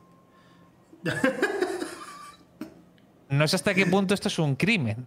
Pero yo he hecho esto. Y no he podido. Y te lo juro que no he podido volver a entrar. De decir, Dios santo, A esto ver, no Es, es demasiado para mí. Es una película lenta. Para mi gusto no es aburrida, pero es, es lenta. Y puedo. con- También por mi parte, puedo entenderlo. En internet no es tan cancelable como lo primero que has dicho. Es que, has- es que has- le has metido una hostia a prácticamente todo el mundo con lo primero, ¿no? Claro, Es, es- claro. es- es- increíble, pero es una película un poco de siesta Blade Runner, hay que reconocerlo. Tienes que estar, tienes que estar preparado. De hecho, yo cuando fui a ver, eh, cuando la fui a ver por primera vez, mi padre me avisó, él es muy fan de la película y me dijo, es lenta. Esta película tiene un ritmo muy lento, muy pausado y te puede costar, pero creo que si, que si entras en el ambiente de la película, porque tiene una ambientación que es alucinante, vas a poder seguir con ella. Y la verdad es que a mí, me, yo, yo qué sé, tendría como 13, 14 años y la verdad me gustó mucho. Y no, no tanto, me gusta más la segunda, de hecho es algo por lo que mucha gente me cancelaría a mí, me gusta más 2049 que Blade Runner la primera. Yo, pero- yo es de las que me, me apetece verla, la nueva. Sí. Por la de 2049, por, por curiosidad. Porque, Porque yo creo que ese futuro me mola, el, el tema de la ambientación. Pero te juro que con la primera no pude. O sea, me dormí y dije, no. no. Con el tema de la fotografía, además, es que Roger Dickens está ahí, eh, que es probablemente uno de los mejores, si no el mejor director de fotografía actualmente, y está llevándola, y Denis Villeneuve, que es uno de los mejores directores a día de hoy, pues está haciendo esa película. Así que es una mezcla que a, a nivel visual mínimo te va a interesar, seguro. Ya. Y aparte, es una película más larga y sin embargo, para mi gusto, para mi gusto, más entretenida y más particular que, la, que la anterior. Pero bueno, hay- aquí hay mucha, mucha pelea, ¿eh? Con, con esta película hay, hay también Ya, mucha imagino. discusión. Yo creo que es más cancelable decir que me gusta do- más 2049 que la primera a lo que tú has dicho, ¿sabes? Pero, pero aún así, es, es para cancelarte un poco, mínimamente es para cancelarte, la verdad. Bueno, vale. Tú eres de los que has dicho, Ciudadano Kane, pff, eh, eh, prefiero un resumen, que seguro que hay algo por ahí y que me la expliquen, ¿no? Y ya está. También eres Sí. de así, vale. Sí, un poco así, un poco así. Eh, me pasa con las series también. De, sí que me he visto algunas que dices, pues yo qué sé, te tienes que ver Breaking Bad y tienes que ver eh, Juego de Tronos, que son clásicos. Sí. Pero lo he intentado con The Wire y la he dejado. Y con Los Soprano mm, ni me lo planteo. Vale, vale. Que dicen que sería las mejores series de todos los tiempos, ni me lo planteo. No voy a entrar ahí. Yo lo siento. Yo no tengo tiempo para eso. Eh, yo me lo, prefiero perdérmelo y ser un ignorante que meterme ahí. No lo sé. The Wire, ¿sabes qué me pasa? Que sé que es buena porque te lo juro que he visto unos cuantos capítulos, ¿eh? Sí, sí, sí. Y, y me molaba, pero de pensar, tengo que dedicarle mm, 80 horas a esto, de decir, oye, yo tengo una vida, aparte de, de ver esto ahora mismo. Sí. Y ahora no, no tengo este tiempo. Y de Claro. decir, no, no, paso a otra movida. Vale, vale, vale. Te, te puedo entender y te voy a decir por qué especialmente. Y es que eh, yo The Wire la empecé a ver. Esto te estoy hablando hace bastantes años, ¿eh? Porque terminé Breaking Bad y todo el mundo me dijo, pues ahora te toca The Wire, ¿no? Es lo que me dijeron. Lo mismo. Y, y cuando la empecé digo, esta, esta, es de, esta es café para los cafeteros, voy a necesitar mucho tiempo y todo el mundo me decía lo mismo. No, es que la primera temporada es lentísima. Y claro, tú, tú cuando estudiaste seguramente aprendiste una cosa a, a la hora de escribir guiones, que es, si no atrapas al espectador en los primeros cinco minutos, ese espectador está perdido. Sin embargo, con las series eh, tenemos, creo que el público se mueve de una forma distinta. Porque mm, la primera temporada es una, te dice, la primera temporada es soporífera. Son 10 horas de sueño. Pero después mejora y es como, ah, vale, no me capta durante 10 horas, pero luego sí. Y es como que con el cine la gente es mucho más exigente, ¿no? 5 minutos, 5 minutos y si no lo has pillado, vete a la mierda. Pero en las series no, una temporada y si no lo has pillado, vete a la mierda. Así que a mí me pasó con The Wire que dije, no es el momento. La tengo ahí apartada y preparada para ver en algún momento. Pero ahora mismo dije, eh, fue, bueno, ahora mismo, esto fue hace como cuatro años que dije, algún día la veré. Seguro, pero tío, no, no tengo tiempo para episodios de una, más de una hora que, que son más lentos que que no, no, no puedo. Así que bueno, puedo, puedo, puedo entenderte también con Me esto. pasó, me pasó. Eh, me pasó, me pasó. Y no sé, algo más que tengas por ahí a... A ver, de cine, de cine es que no te sé decir, porque es que no, mm, no te puedo decir, esta peli me ha gustado, una peli que sea malísima o algo así, porque he visto poca peli. Es que he visto poca peli, poca serie y tal, y yo, hablando de series, y esto yo entiendo que haya gente que no tal, eh, no me gusta ni Los Serrano, ni Aquí no hay quien viva, ni La que se avecina, ni Los Simpson, ni nada. Esa te ha jodido, ¿eh?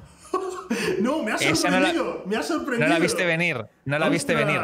No veo Los Simpson, no tengo ni puta idea, no me gustan las referencias a Los Simpson porque todo el mundo se las sabe y yo no, porque no me gustan. Entonces me caen mal Los Simpson en general.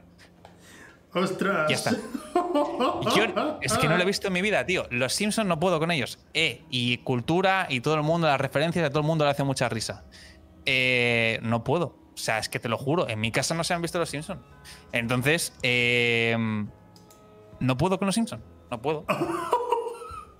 Ya, ¿en No puedo. serio? Es que no me, hace, no me da risa. Guau. Yo entiendo que a la gente le da risa porque, eh, porque en su infancia pues les daba risa los muñecos y iban al cole y les daba risa. Y yo como que no entré en ese juego, nunca me ha dado risa, tío. Lo siento. Justo, justo Me dan entraba- risa las intros de Sportmaníacos porque, porque el diálogo me da risa. Sí. Pero a mí, por lo general, la serie no. Lo siento mucho. No, Ah, vale, no, vale, vale. no me Ah, gustan. De acuerdo, justo ha entrado Drid aquí con bastante gente, mil gracias Drid. Y justo has, has soltado la, la- la mayor La puñalada probablemente para, para todo el mundo. Vale, yo tenía, tenía pensado ponerte cierta puntuación, pero creo que vas a, estás muy cerca de la máxima puntuación. No me jodas, Eh, hombre, no. Sinceramente, sí. Eh, espera un momentito. Eh, entre, por ejemplo, la, la- el- en el episodio anterior que vino Polo, eh, le Sí. di la puntuación Community. Fue una serie que cancelaron eh, tras la tercera temporada, pero luego hicieron una cuarta y fue cancelada, y luego hicieron una quinta y una sexta. Eh, Vale. la, la serie siempre tenía la cosa de que para ser una buena serie, es algo que decían en la propia serie, tenías que tener seis temporadas y una película. La película está por llegar, Mm, algún día a lo mejor llegará, pero la verdad es que llegaron a seis temporadas. Las Joder. últimas tres, ni mucho menos, llegan a ser tan buenas como las tres primeras, pero bueno, la cosa es que era, sí, cancelado, pero puedes llegado. volver, ¿sabes? Cancelado, pero tu objetivo lo has conseguido. Sin embargo, para ti te voy, a, te voy a poner una de las máximas puntuaciones. Eh, eres básicamente una serie de Marvel de Netflix, ¿de acuerdo? Te has ido al carrer, loco, te has ido a la mierda. Te has ido muy a la mierda. O sea, has soltado que Señor de los Anillos, Harry Potter, Star Wars a mimir, ¿vale? Te, te hacen dormir. ¿Te gusta Jar. Jar Binks? Eh, Blade Runner ignoradísima. The Wire de Sopranos ignoradas. Y encima nada de Simpsons y nada de Aquí no hay quien viva. Sí. ¡Wow! ¡Wow, loco! Así que lo siento mucho, pero eres una serie de, Mar- de- de Marvel, pero de Netflix, no de las que hay ahora que sí están Netflix. funcionando. Así Ya, que sí. lo siento, tío, lo siento mucho. Bueno, se acabó. joder. Se acabó tu carrera. Yo- Se acabó. Por Dios, se acabó tu carrera en, en- como, como cinéfilo, básicamente. Bueno, tampoco, tampoco esperaba. no, no esperaba ganarme la vida con ello. Eh, entiendo, entiendo que la comunidad esté en contra mía. Yo acepto la crítica. Y he nacido así, tío. Yo entiendo, entiendo. Oye, yo, yo- que, me, que me den con un látigo. Sí, sí, sí, sí, sí, ya está, ya está, vale, vale, de acuerdo. Que sepas cuando saque, cuando traiga unos cuantos invitados más y haya hecho el ranking, tú vas a estar tirando para arriba, que lo sepas. Eso, eh, dalo, dalo Joder. Dalo por hecho. Y esa, la, la de los Simpsons es que no sabía si decírtela o no, pero es que te lo juro Hostia, que es no. muy fuerte, ¿eh? es muy fuerte, es muy fuerte Que no, porque- tío. No, no, que, que- que lo que digo siempre, eh, yo por mi parte no te voy a cancelar, no, no, no creo que haya una crítica a una película o una serie que yo, que me haga tener una imagen mala de alguien, ¿sabes? Porque precisamente solo son gustos y ya está. Eh, pero, pero sí que la de los Simpsons no me lo vi venir, tío, porque generalmente... No sé cuántos años tienes tú, Neil, que no te he preguntado. 27. 27, bueno, tienes dos años menos que yo. Toda, toda esta generación, eh, todos hemos crecido generalmente con los Simpsons, por eso me, me pilla por sorpresa que a ti te, te tenían prohibido, ¿no? Ver los Simpsons a las dos o algo. Veía otra cosa, tío. No se quedaban. Yo veía los dibujos de, de, de, de aquí, de, de- que daban en el 33 en Cataluña, y veía el Detective Conan y veía, veía otras cosas, tío, que daban por ahí. No veía eso. O veía el Arguiñano. O veía otras cosas, tío. Yo no, te lo juro, es que los Simpsons nunca. En casa, yo imagino que tener hermanos influye en eh, ser más propenso a poner dibujos a la hora de mediodía, yo qué sé. Pero yo he sido hijo único y entonces, pues en casa no se veían dibujos a la hora de mediodía, se veía otra cosa. Pues los dibujos que me gustaban a mí de, de eso, del Conan o, o la otra, la del cinturón negra, que es, que es de judo, o el, o, el, o el otro, ¿cómo se llama? El de baloncesto, ahora no me acuerdo. Joder, Slam Eh, Dunk. Chicho bueno, Chicho Terremoto, ¿cómo se llamaba? no sé si es eso, pero bueno. No, no, no, no, no. Eh, pero eso, recordado. eh, no, los Simpsons nunca, tío. Lo- nunca, es que nunca, nunca, Qué nunca. raro, qué raro, y, y entiendo que los chavales lo veían, Sí. pero es que en mi casa nunca se vio. Entonces nunca, nunca, la verdad. Es, es una nunca serie, entré. es una serie, te entiendo, te entiendo, pero sí que de todas las que hemos dicho te la recomendaría sencillamente porque si empiezas a ver especialmente desde la tercera temporada hasta más o menos la novena por ahí, tienes eh, picos de humor muy, pero que muy altos y te lo garantizo, ¿eh? que no es cosa de, Ujú. no, es que a mí me gustan los Simpsons, no, o sea, literalmente eh, la mejor comedia de los 90 estaba ahí, estaba ahí, y, Ya. gente, y gente que después ha ido al cine a, a trabajar, tanto como guionistas como directores y demás, se formaron prácticamente, bueno, no se formaron, crecieron en los Simpsons. Y...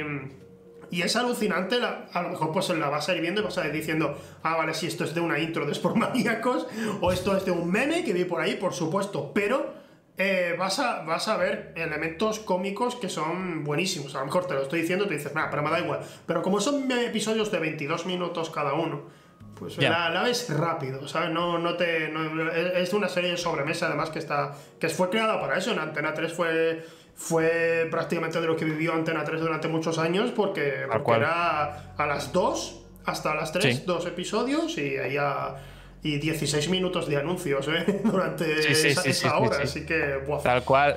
Pero a mí es eso, nunca, nun- como que nunca, Nunca entré entró, nunca y después no le vi la gracia a que repitieran tantos. Y es en plan, Sí, ah, sí. hoy toca el repetido. Y la gente le daba risa igual. Y decía, y la gracia, coño, veo una cosa nueva, que otro capítulo que has visto tres veces. Y lo vuelven a repetir, y lo vuelven a repetir. Y yo, Dios santo, pero ¿y os hace gracia? Es que esa categoría, esa categoría es mi padre. Eres mi padre ahora mismo hablando de eso porque él decía, pero es que ya lo he visto. Y digo, ya, pero es que no tengo otra cosa. Porque tú a lo mejor a esa hora en, en- en Cataluña sí habría algo para ver, pero en Andalucía no. En, Andal- en Ya. Andalucía a esa hora no había nada más para ver. Yo, de hecho, si no era Los Simpson estaba viendo Saber y Ganar. Eso te lo garantizo. Yo era, yo Es era que lo es, que veía. es Claro, Pero- pues yo casi que lo preferiría. O al Te entiendo, te entiendo. Arguiñano Porque- yo es que no entraba tanto, no, no entraba tanto. Estaba Doraemon Claro. a esa hora también, estaba Doraemon en... Pero a esa hora, vuelvo a su... O era otra, porque yo recuerdo despertarme por la mañana y ver Doraemon antes de ir al colegio. eh, y al Yo era por la mañana. Sí, sí, sí. Yo Yo, era por la yo mañana. Doraemon a esa hora y luego empezaron a poner Shin-Chan también por esa hora. Pero, pero... era Claro, eso. en Cataluña eh, daban el chinchán por el, al mediodía. Ah, ahí está, ahí está. También estando Shin-Chan, la verdad es que puedo comprender que tirases también por Shin-Chan porque, joder, está muy guay. Detective Conan yo también la veía mucho. Bueno, eh, a mí me gustó. Lo que pasa es que a, a mí, a, mí me, a mí me ocurrió, a mí me ocurrió que estaba un poco harto porque mi madre veía mucho, muchas series de investigación que tenían la base de Detective Conan, que es el protagonista llega a un sitio y muere alguien, la muerte persigue a esa persona y él va a ser siempre el que lo resuelva cuando pues acabas pensando al final, pues, a lo mejor tú eres el asesino, ¿no? Porque todo el mundo a tu alrededor muere. Y claro, mi madre, mi madre veía Colombo. Colombo no es exactamente eso, pero era una serie de investigación así particular, con un protagonista que era, era carismático y tal. Vale, genial. Pero luego empezó que si con, se ha escrito un crimen y, y veía un par de series más de ese tipo que cuando yo ya estaba viendo eh, Detective Conan, estaba saturado de series de. Oh, estamos aquí en un sitio que bien lo pasamos, ha muerto alguien.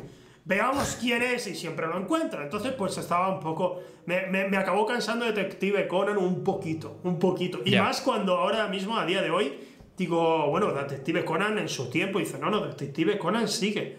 Digo, ¿cómo mierdas va a seguir? No, no ha crecido ya, o sea, no, ya no es. Me refiero, dentro de la lógica de la serie, de que pasó a ser un niño, ¿no debería tener ya treinta y pico años, acaso Conan Edogawa? Sí. Pero bueno, ahí, ahí, sigue. El otro día descubrí que siguen con Shinchan, creo. ¿Shinchan? Eh, no sé con Shinchan. Sí, sí, pero que llevan como dos mil y pico capítulos. Y sigue. Que acabó como un arco y, sigue, y ha empezado otro. Y, llevan, pero una barbaridad. Y digo, pero habrá crecido el chaval ya, será adolescente por lo menos. Pero no, no, ahí está. Y nevado y tal, y todo. Y siguen, tío, y no se cansan. Y me parece una locura. Hostia. ¿Tuviste alguna vez Bobobo? Sí, no era ultra fan, pero ah, sí que alguna vez lo daban por la tele y alguna vez que algún capítulo suelto veía, pero no era de lo que veía cada día. Esa sí fue una serie cerrada y bien cerrada. No sé si sabes cómo terminó Bobobo. No. Eh, básicamente, eh, un día estás viendo un episodio, estaba, lo, emitían en Cartoon Network y yo lo seguía a rajatabla. Cada vez que lo echaban, yo estaba ahí. Y cuando hay un episodio y están diciendo, vale, estamos cerca ya del jefazo final, estamos cerca del malo malísimo. Y aparece pues una escena justo al final en la que están todos como muy eh, empoderados, vamos a luchar contra él y vamos a ganar, sí, tenemos el poder de la amistad y no sé qué, porque tú sabes que tenían esa mierda del poder de la amistad que era usar el, escudo, escudo humano con un amigo, ¿no? Y demás. Eh, vamos a conseguirlo porque tal y cual, tal. Y entonces aparecía un personaje, que era de, de Ngakuman, salía con un cartel y dice, chicos, un último mensaje, la serie ha sido cancelada, estáis todos despedidos. Y terminaba la serie. Eh, tal cual. claro, yo pensé, esta serie siempre está meta, que es broma. La semana que viene tenemos un nuevo episodio. Y cuando vi que no había un nuevo episodio, cuando vi que no había un nuevo episodio, eh, casi me entraron ganas de llorar, tío. Hostia. Se fue a la mierda, tío. Y dije, no, vea, pues nada, tío, que se acabó la serie. Y, Joder. Y dolió muchísimo, dolió muchísimo. Además, te dejan, el punto de, te dejan el punto de ya están, ya han llegado al sitio. Ahora vamos a tener muchos episodios de, de, cómo será la gran lucha final. No, no, se canceló la serie, tío. Es me pareció muy bueno el cierre de salir un tío con un cartel y decir, no, no, que chapamos. Hemos cerrado. Que es que se nos acaba el tiempo, amigos. Persiana y ya está y, cerrar una serie así. Hostia, no, no sabía esto. Literalmente es la máxima puntuación en el ranking. La máxima puntuación es Bobobo, porque es un cierre descarado, humillante, que incluso prácticamente se ríe del espectador. Eh, y, realmente no volvió a ver anime de Bobo nunca más. El manga creo que siguió, pero el anime no, el anime se quedó ahí. Y me parece increíble. Eh, joder, a mí, a mí ten en cuenta que a mí Bobobo me definió mi, forma de hacer humor, de hacer humor en mi adolescencia. Bobobo lo definió. ¿Sabes? Era una parte crucial eh, de lo que yo era, ¿sabes? A nivel humorístico, yo era el payaso, así que yo pues, pues bebía mucho del absurdo en Bobobo. Y imagínate, fue como quedarse sin recursos, ¿no? De, hostia, y ahora, ahora ¿en, qué, ¿en qué puedo basar mi humor? Y empecé, y empecé a ver ya pues otra cine más adulto en cuanto a comedia y tal para, para inspirarme, pero pero fue una buena hostia. Joder, tiene, que ser duro. Te quedas como un juguete roto, tío. De decir, ¿ahora qué? Mi vida ha perdido. O sea, en lo, que era mi guía, Sí. se terminó. Ahora yo, mi vida. Claro, sin porque, rumbo. porque ten en cuenta que a lo mejor tú que has, tú que has crecido más, porque yo también he crecido mucho, tú eres más de, por lo que has dicho antes, tú eras de FIFA, yo era más de Pro Evolution. La verdad es que yo era, especialmente en PlayStation 2. De repente en la siguiente generación, bueno. y ahora por último, me están volviendo a conquistar un poco Konami con los últimos Pro, los últimos que Sí. han salido, y FIFA para mi gusto eh, a nivel jugable se está durmiendo, está quedándose en, bueno, sí, incluimos historias y tal, pero a nivel jugable no veo que, no veo un avance. Eh, sin embargo, en Pro sí lo estoy viendo, me está volviendo a recordar a los tiempos de PlayStation 2 cuando, cuando de repente Konami estaba adelantando. Pero... Y no tenían licencias, como pasa ahora. Que, que pasa esa, esa mierda igualmente. Pero... Pero al menos, si te sale un juego de mierda, tanto de FIFA como de Call of Duty, tú dices, bueno, tío, pues el Black Ops eh, 3 no me, ha, no me ha gustado tanto, puedo volver a Modern Warfare 2. Ya está, tío, Sí. sigo, sigo jugándolo.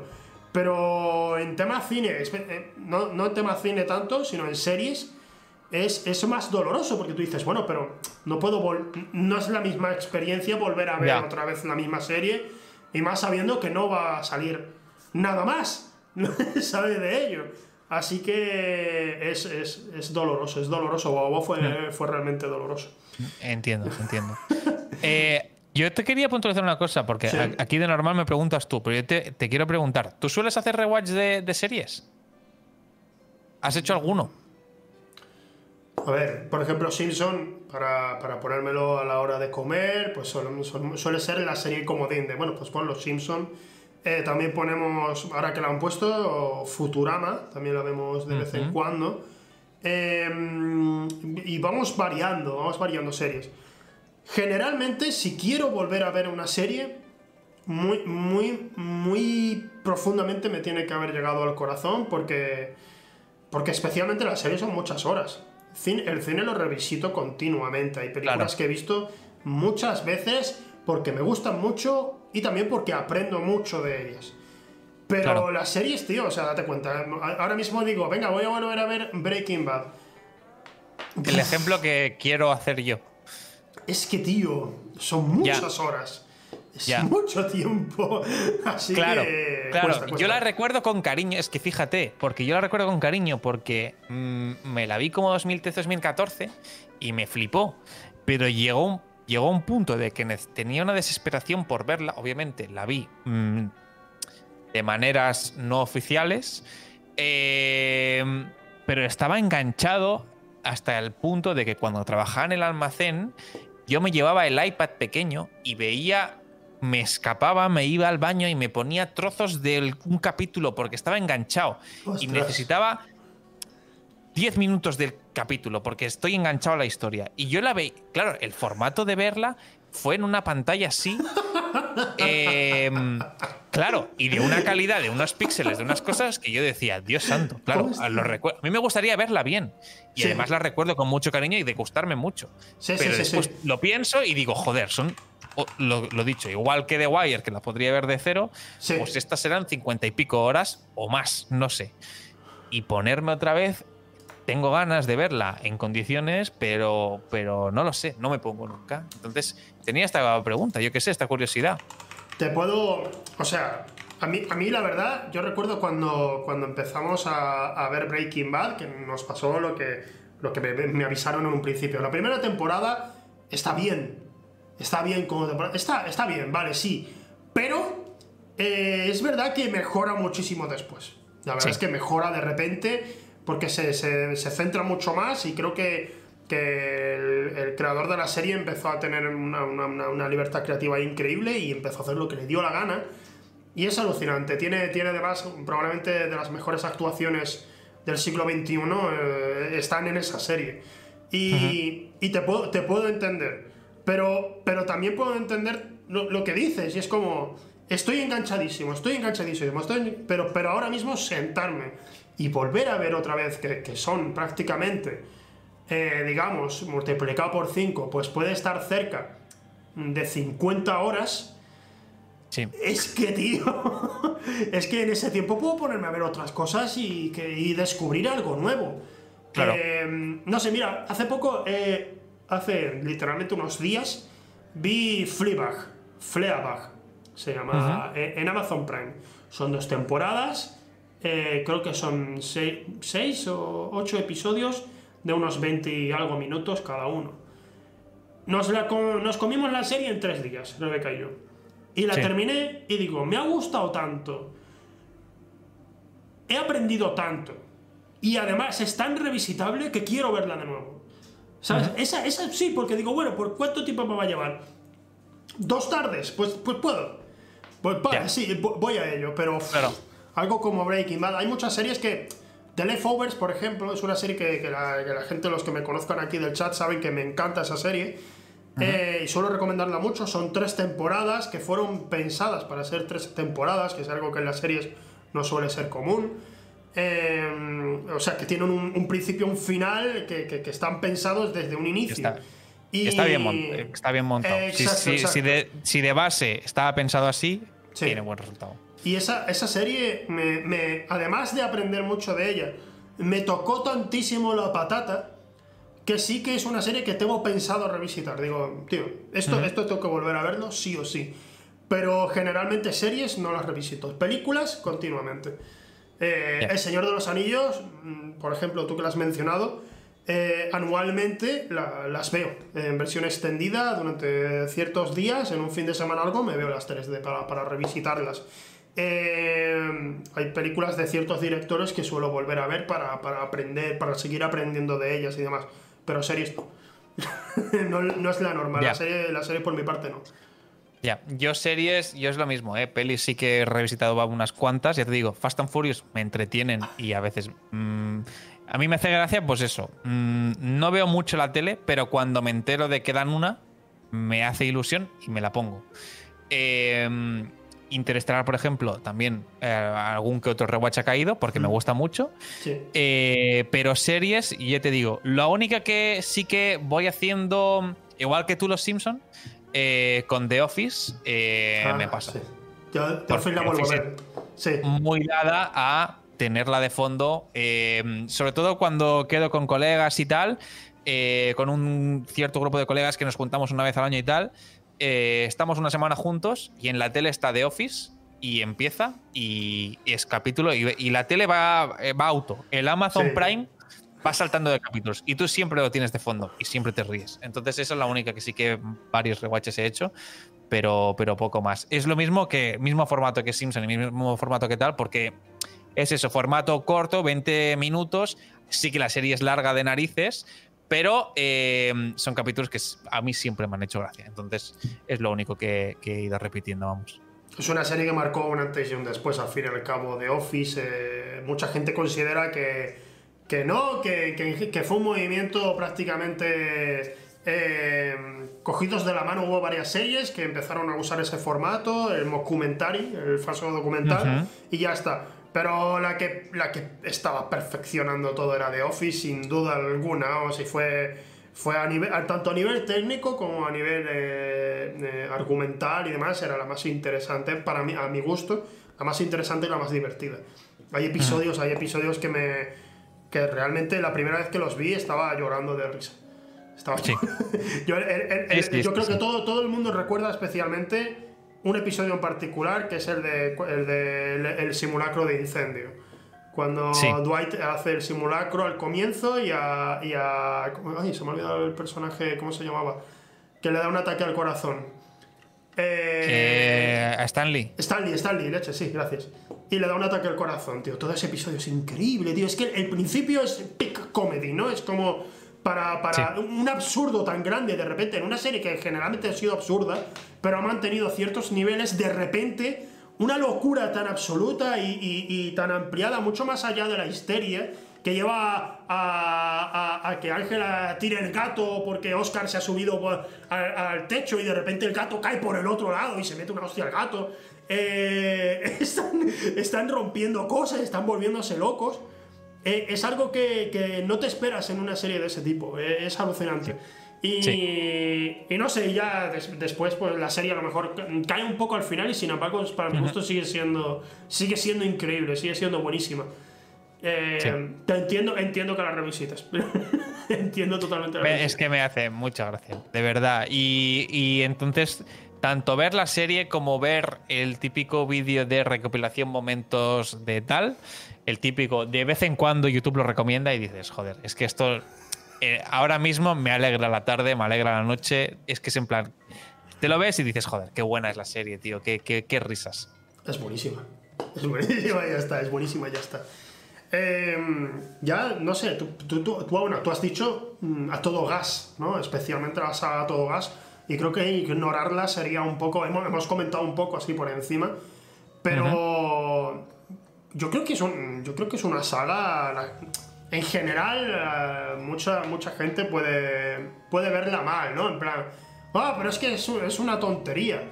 Y Sí. el asunto es que no, no, no se dan cuenta de que, exacto, es una tontería, por supuesto que sí. Son tontísimas, sí, sí, sí, efectivamente, esa- ahí está, ahí está la gracia. Sí. No abrazan, no abrazan el, el absurdo hasta ese nivel. Es como, no, no, yo, yo, yo puedo, yo veo en el cine, por supuesto, a un tío verde gigantesco luchando contra un tío que, que, que- se recubre de metal, porque sencillamente tiene muchísimo dinero y quiere hacer el bien así, y hay una tía que hace la magia, y hay otra tía que está ahí en medio con pistolas.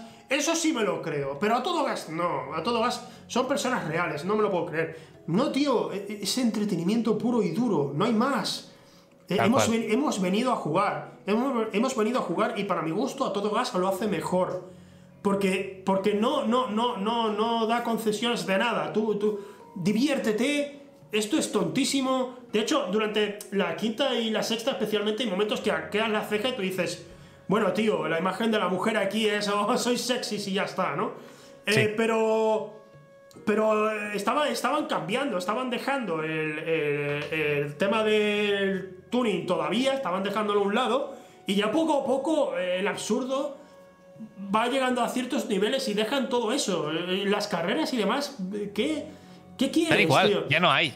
Exacto. Las carreras son del principio de la saga, ahora ya no. Ahora es eh, tíos calvos y fuertes pegándose muy fuerte y, y son enemigos y después son amigos y después son enemigos otra vez y después hay un enemigo común y después todos están muy fuertes y muchas metralletas y, y coches de millones de dólares y Claro. explosiones y tal.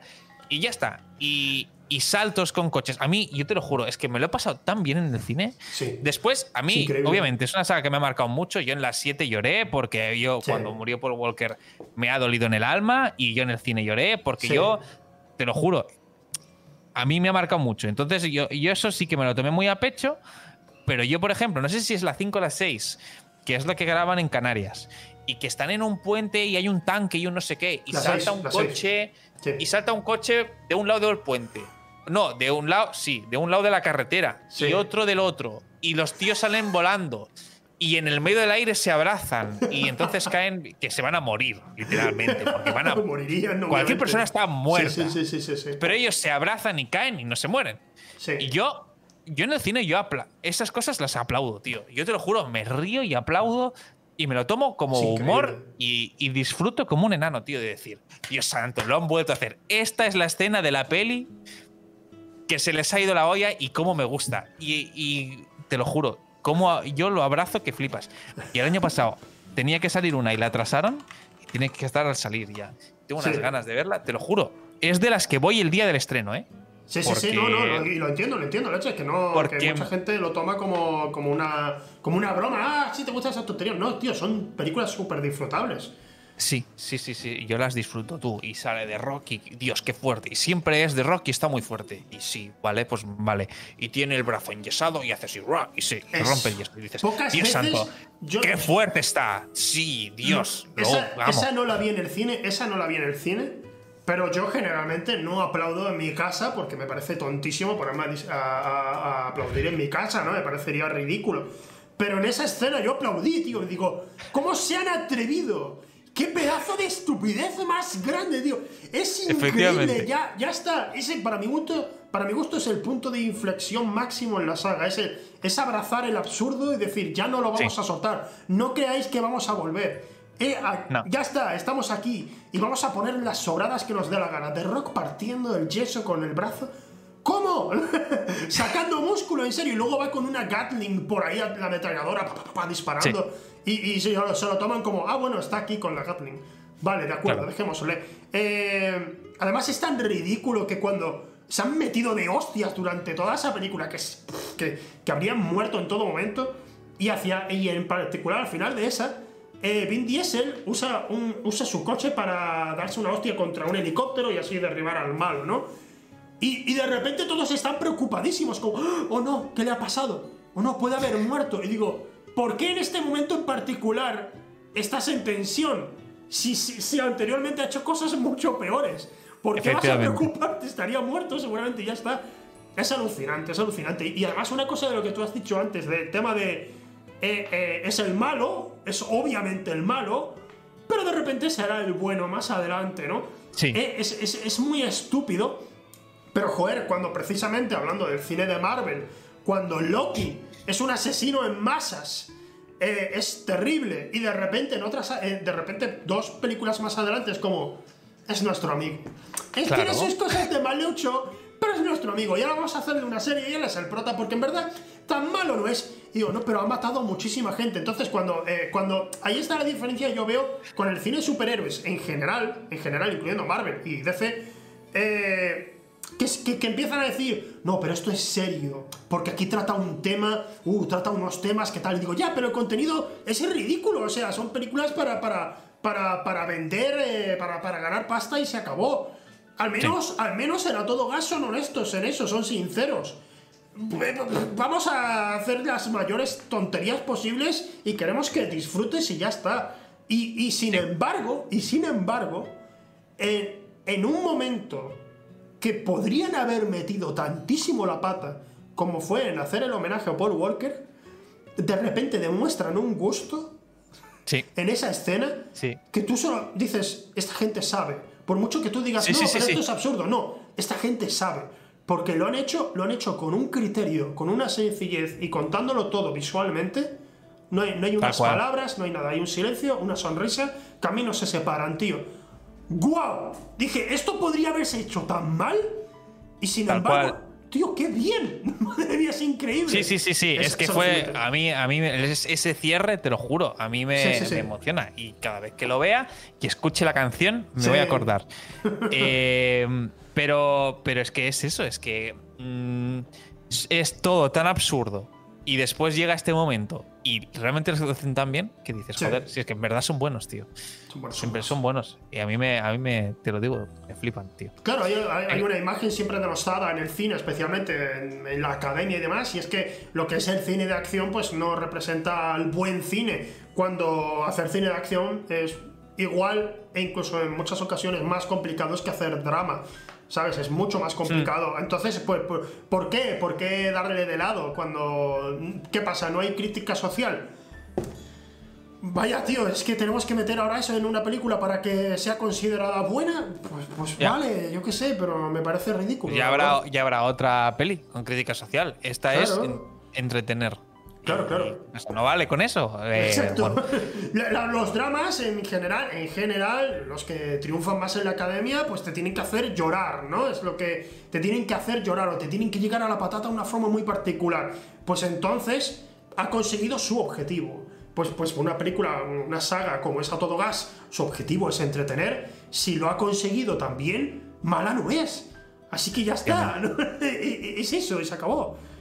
Vamos, Efectivamente. est- estamos de acuerdo y yo además es que la defiendo agresivamente la saga. Yo, yo lo que te digo, an- anteriormente la verdad no soy muy fan de, de especialmente Tokyo Drift, no, no logro entrar ahí. Pero a partir, de, a partir de ahí, eh, a, mí, a mí me encantan, me, me alucinan y estoy deseando ver eh, qué, qué- qué mierda van a hacer en la, en la nueva, es tío, que, que, que se está es que me acabo de acordar, tío. Me acabo de acordar. A mí me, me gusta mucho Tokyo Drift porque me pongo intensito, porque me gusta Japón, me gusta el drift, me gusta tal. y lo de Han me pone intenso. Y Han dice: La vida es sencilla, toma decisiones y no mires atrás. Y estas cosas me las sé porque soy un friki, porque me encanta. Sí, sí, sí. Eh, y después me pongo triste ¿eh? con la escena de que Han muere, obviamente. No es spoiler, gente, porque pasó Sí. hace 10.000 años. Sí, sí, sí. Ahora, en el tráiler de la nueva, sale Han. Sí. Y dices, oye, ¿En la- en la nueva? Sí, es verdad, es verdad.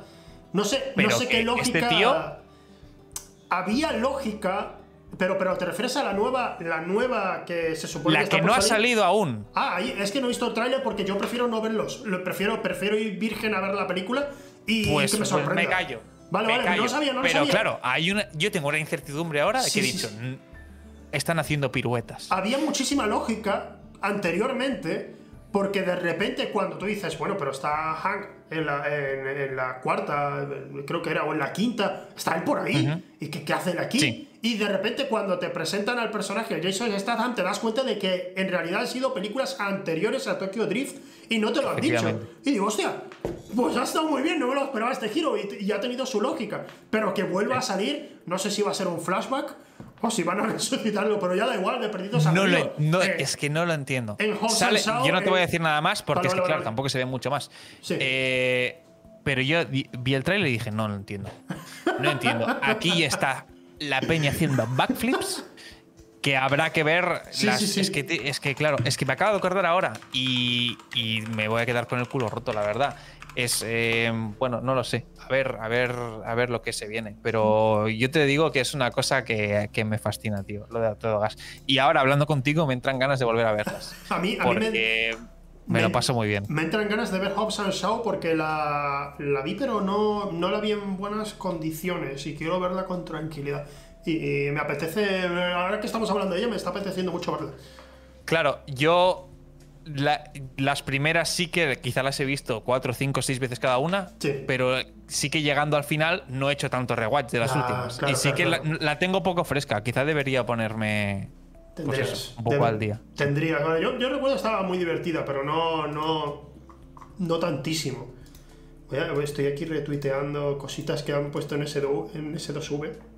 Que he ignorado el Twitter durante todo este tiempo. Perdona. Yo también. Lo estoy ignorando por completo. Eh, nada, tío, pues no sé. Yo, no, no quiero alargarte demasiado ya hablando de, del cine de A Todo Gas. Eh, no sé, bueno, tío, ¿qué, qué te ha parecido estar aquí? ¿Te, te ha gustado el programa? Me ha gustado mucho, joder. eh, eres un tío cercano, te haces sentir, haces sentir a la gente a gusto. Y, y no, no, joder, eh, me gusta, me gusta. Yo dentro de mi ignorancia del mundo del cine, pues hemos podido hablar un ratito y, creo que ha salido algo, algo entretenido, la verdad. Gracias, tío. Muchas gracias. Tú sabes, joder, no, no sé. Yo, lo mismo, lo mismo sobre ti. ¿Sabes? Que. eh, mm, gusta hablar con alguien a quien prácticamente no tienes que dirigir en el programa. ¿Sabes? Porque, porque yo, no, yo, Ah, no bueno. soy, yo no soy bueno. Yo no soy bueno haciendo esto. A mí me gusta hablar de pelis, pero yo no soy bueno presentando, no soy bueno dirigiendo un programa. No lo soy.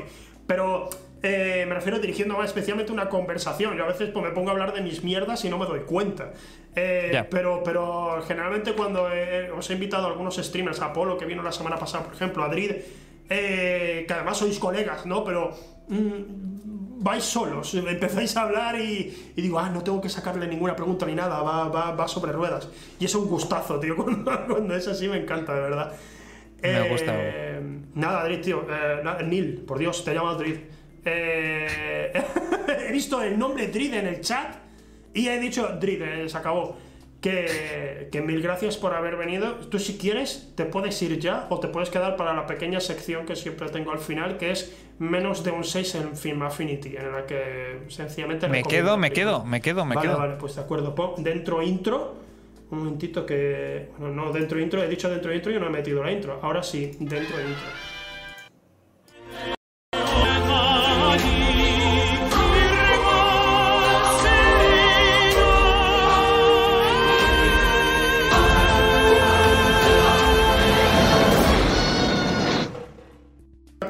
Película que voy a recomendar hoy en particular y que tiene menos de un 6 en Film Affinity, eh, tiene un 5,5 de hecho en Film Affinity, es Extraterrestre de Nacho Vigalondo.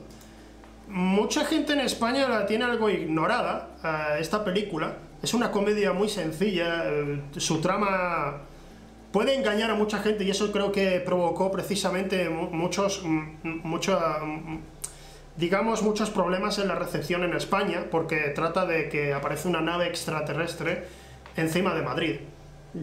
aparece una nave, ¿vale? Y todo, toda la ciudad ha sido evacuada, pero dos personas que se conocieron una noche y habían tenido relaciones sexuales se despiertan en una resaca y ven que todo ha sido evacuado y hay una nave ahí en el cielo, esperando en, en el cielo de Madrid. Y, no saben qué hacer, no, no, no tienen ni idea si la mejor idea es irse o quedarse, no tienen ni idea. Es una comedia romántica y antirromántica en muchos momentos, en la que Miguel Noguera eh, tiene un papel, pero que muy, muy interesante, hace de, de precisamente un, un loco que tiene una cadena de televisión pinchada para decir que, bueno, nos están engañando, en realidad los extraterrestres vienen para tal. Es un, hacer un loco, pero, pero encima con su tipo de humor combinado con el de Vigalondo, pues es, increíble, es increíble.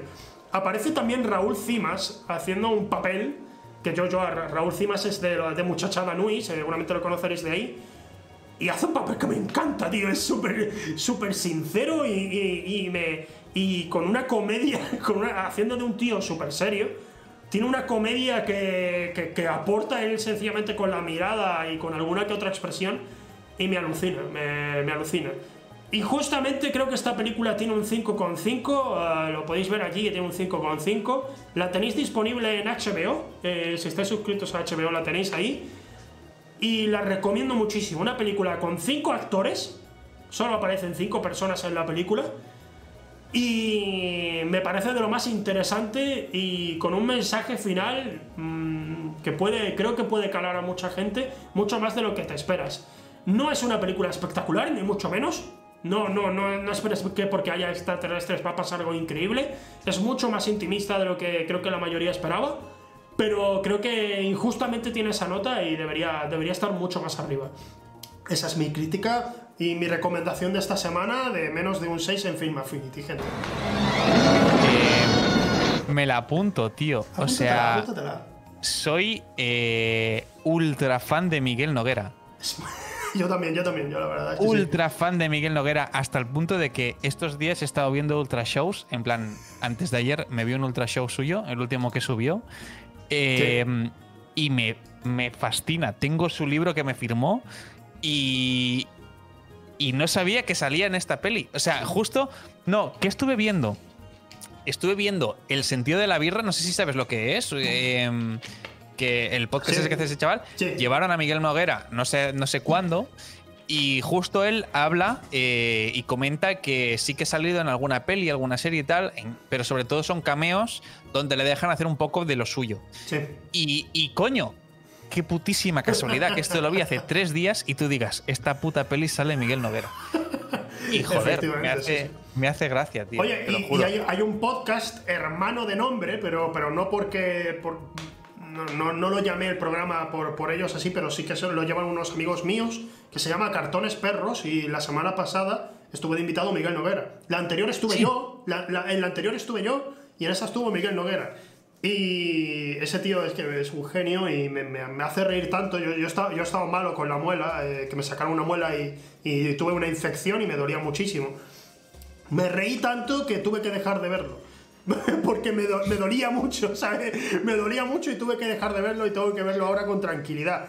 Eh, pero es un sueño ese hombre, es increíble. Es, es- mi ejemplo, es, es un ejemplo para, para mi gusto. Igualmente antes que te dije que referencia humorística tenía a Bopobo cuando era un adolescente. Eh, ya en mi adultez, eh, un día que me dijeron, oye, ¿sabes este tío que sale en los vídeos de los Vengamonjas? Hace unos shows rarísimos y creo que te pueden gustar. Y vi un ultra show de casualidad que fue a Huelva. eh, y me quedé enamorado, tío. A mí me flipa. De hecho, el último, el último evento en el que estuve antes de que cerrara el COVID fue en un ultra show Miguel Noguera en, en Málaga. Eh, fue lo último que vi, tío. Qué guay, qué guay. Tengo pendiente ir a verle en persona, porque nunca he ido al teatro. Mejora, Sí que mejora me- la experiencia. su- claro, su canal de YouTube me lo he fundido, obviamente, que él sube todos los ultra shows. Bueno, todos no, pero sube algunos. Y cada vez que lo sube me lo fumo porque me flipa. Y me queda verlo en, en, en esto, en persona. Pero joder, tengo muchas ganas, muchas ganas. Eh, no sé cómo lo hace para. Tú, o sea, yo lo vi en, en un primer término, lo vi y pues yo de vez en cuando me veía un ultra show, lo sigo haciendo, veo un ultra show de vez en cuando. Pero eh, cuando lo iba a ver en Málaga yo tenía un poco de miedo. Digo, ¿se me va a hacer repetitivo? No sé, tío, porque claro, al fin y al cabo es un tío ahí hablando y saca unos dibujos y poco más. Pues no, no se hace, no, no se hace repetitivo. Es, eh, es increíble y sigue gustando. Eh, Qué guay. así que te recomiendo mucho tanto la película como cuando puedas. eh, tú, que, tú vives en Barcelona, ¿no, Nick? Tú eres, eh, Sí. pues- Ahora no soy no, no en Barcelona ciudad, pero sí. Sí, bueno, sí que sé que suele hacerlo. Generalmente todo el mundo que conozco de Barcelona se está yendo de Barcelona para vivir por, por- o, o por las afueras o el campo, ¿sabes? Por ahí en la montaña, pero están dejando... bueno, estoy ahí, ¿no? entre el campo y la montaña, estoy un poco así. Vale, vale. A, mí, a mí es que cada vez que me dicen vente a trabajar a Barcelona, digo, eh, ¿estás loco? ¿Estás loco? No, no, tío, o sea, no. Ya dejé esa idea atrás hace mucho. Pues mira, te iba a decir, eh, justo antes, hablando de rewatches, de Sí. series y tal, estoy haciendo, empecé ayer, rewatch de Da Suiza, de Venga Monjas. Porque por algún motivo, no sé, me acordé de algo y, y estoy haciendo el rewatch de Suiza porque es que no puedo con esa gente, tío. Y es de los pocos, de los rewatches que sí que no me duele porque ya lo he, ya lo he hecho varias veces y no me voy a cansar nunca. No me voy a cansar nunca. Y, y, joder, justo que ha salido el tema, pues mira, ahí lo tienes. Yo tengo que hacerles una propuesta a los Vengamonjas desde hace un tiempo que tengo pensada para hacer un Da Suiza en particular. Que no lo harán porque no, no hay un Da Suiza que esté guionizado. Son todos absurdos que, que- que improvisan, recordando más o menos los episodios que, que tienen en mente. Pero, Fíjate, sí. fíjate. ¿Qué, qué, qué? Yo los Simpson no, pero Da Suiza Pero sí. Suiza sí. Me suda los cojones la puta referencia del capítulo Simpson. Algunas Es las pillo, algunas no. Me suda la polla. Eh, Generalmente me- las me referencias son, poca- son pocas. O sea, el Claro. episodio de Boleto, por ejemplo, el de Boleto Time, pero no, no, no tiene nada, nada que ver con, con el episodio en sí. Pero bueno, abrazan un absurdo ahí que, que es encomiable que, que se atrevan a hacer algo así. Son, Sí, sí, sí, sí. son unos suicidas lo- lo- los vengamonjas y cada vez que, joder, no sé, esta señora que, que- que hace de, de Maggie, por ejemplo, La Marga, sí, sí, la sí, Marga, tío, me, me alucina que, que esa mujer, además se la ve una profesional, cada vez que, Claro, que, que enseñan un poco de detrás de las cámaras, ella es una profesional, está en el papel muy seria y está en el resto, soltando sus mierdas y tal, y ella seria, ¿no? Hiper, impertérrita, me, me alucina esa mujer. Me- tiene un, tiene un algo que, que no tiene ningún sentido. Y lo estuve viendo el otro día porque justo eh, la semana pasada hacía ocho años que, que lo estrenaron. Ostras. La Suiza. Y Bueno. dije, joder, ocho años y lo, lo he estado viendo y, y se mantiene igual, vamos, de que, de, de que están puto locos, tío. Y Sí. me flipa. Tengo que, tengo que volver a verlos, yo tengo que revisitarlos. Espera, me, me voy a poner ahora a verlos si, si a Rebeca le apetece, me pongo a verlos también con ella, a ver, a ver un poco de Suiza, A- tío, a- que. Es que, joder, son buenos. Y yo, sobre todo, había hecho mucho rewatch porque me hacen mucha gracia los tomas sí, falsas. sí, sí, sí. sí. Eh, pero ahora estoy haciendo el ejercicio de verlo todo entero. Y, y, joder, es que hay cosas que no me acordaba, tío. Y flipo y me hacen. Me da, me da risa, tío. Es que están, están locos, tío. Lo que pasa es que esto, he pensado de verlo en directo en Twitch y no se puede, tío. Oh. No sé, No ah, claro, no, no se puede. No se claro, puede. claro, claro, se, claro. se dicen algunas palabras que no se pueden decir en Twitch. Ya, hay muchas, hay muchas cosas que no se pueden decir en Twitch en general, pero bueno. Claro, Que- claro. Es algo de disfrutar en la intimidad. Sí, y sí, sí, a mí sí, me sí. gusta mucho. Sí, sí, sí. Eh, bueno, tío, un placer que hayas venido, Nir, de verdad. Encantadísimo. Solo te puedo agradecer mil y una veces que, que hayas venido aquí al programa. Y, Nada, las gracias, las tuyas. Y nada, a vosotros también, a la gente aquí que ha estado en el chat hoy, que ha estado además activito, me, ha- gustado que, estéis escribiendo y tal. Muchísimas gracias a todos y nos vemos la semana que viene, como siempre, con un invitado muy especial. Eh, por supuesto, el martes tendréis la promo y si queréis ver- verme a mí, eh, tenéis mi canal, Zekio, en Twitch, donde por las mañanas de vez en cuando hablo un poco. Eh, y el domingo, este domingo sí que sí a las 8, no hay peli mala, donde seguiremos el cine de parodias, que es lo que estamos tratando anteriormente. A Neil, por supuesto, en su canal, que Sí. empieza un poco más tarde que yo eh, en el streaming. Tú empiezas sobre las 12, ¿no? Más o menos. Sí, hasta las 12, 12 y algo suelo empezar, Tú, sí. tú empiezas por ahí y le podéis ver eh, conociendo mundo eh, con el GeoGuessr últimamente, que, que, me has aficionado a mí, me, me, he metido a pagar incluso el, el pago este para, para, poder jugarlo porque me pongo con la dosis diaria de, de, de ser un paleto y decir que eso es Malasia, ¿no? Eh, y cosas así que no. ¿Cómo, cómo? Pero, ¿cómo? Eh, ¿Qué, qué era lo, lo, lo, que me ha pasado hoy? ¿En qué país era? No recuerdo, pero de repente estoy viendo carteles, digo, esto es Indonesia o por ahí, y de repente eh, veo todo en inglés. Y digo, un momento, están, están usando todo en inglés. Un, un momento, Ezequiel, un momento, Ezequiel, espera, espera, esto la tienes que saber. Y no recuerdo el país que era, no recuerdo el país, pero sí que estuve a punto de acertar. O sea, era el país, lo había averiguado y no le di clic. y pasó el Ah, tiempo eso- y un joder, cero, ¿cómo tío. Me dio una rabia. Me dio una rabia. ¿Cómo jode eso? Un do- es un ¿Cómo dolor, es un dolor horrible. Pero bueno, que muchas gracias por haber estado. Ya no me pongo más pesado aquí. Muchas gracias a todos y nos vemos la semana que viene. Un besito, gente. Hasta luego. Chao, chao.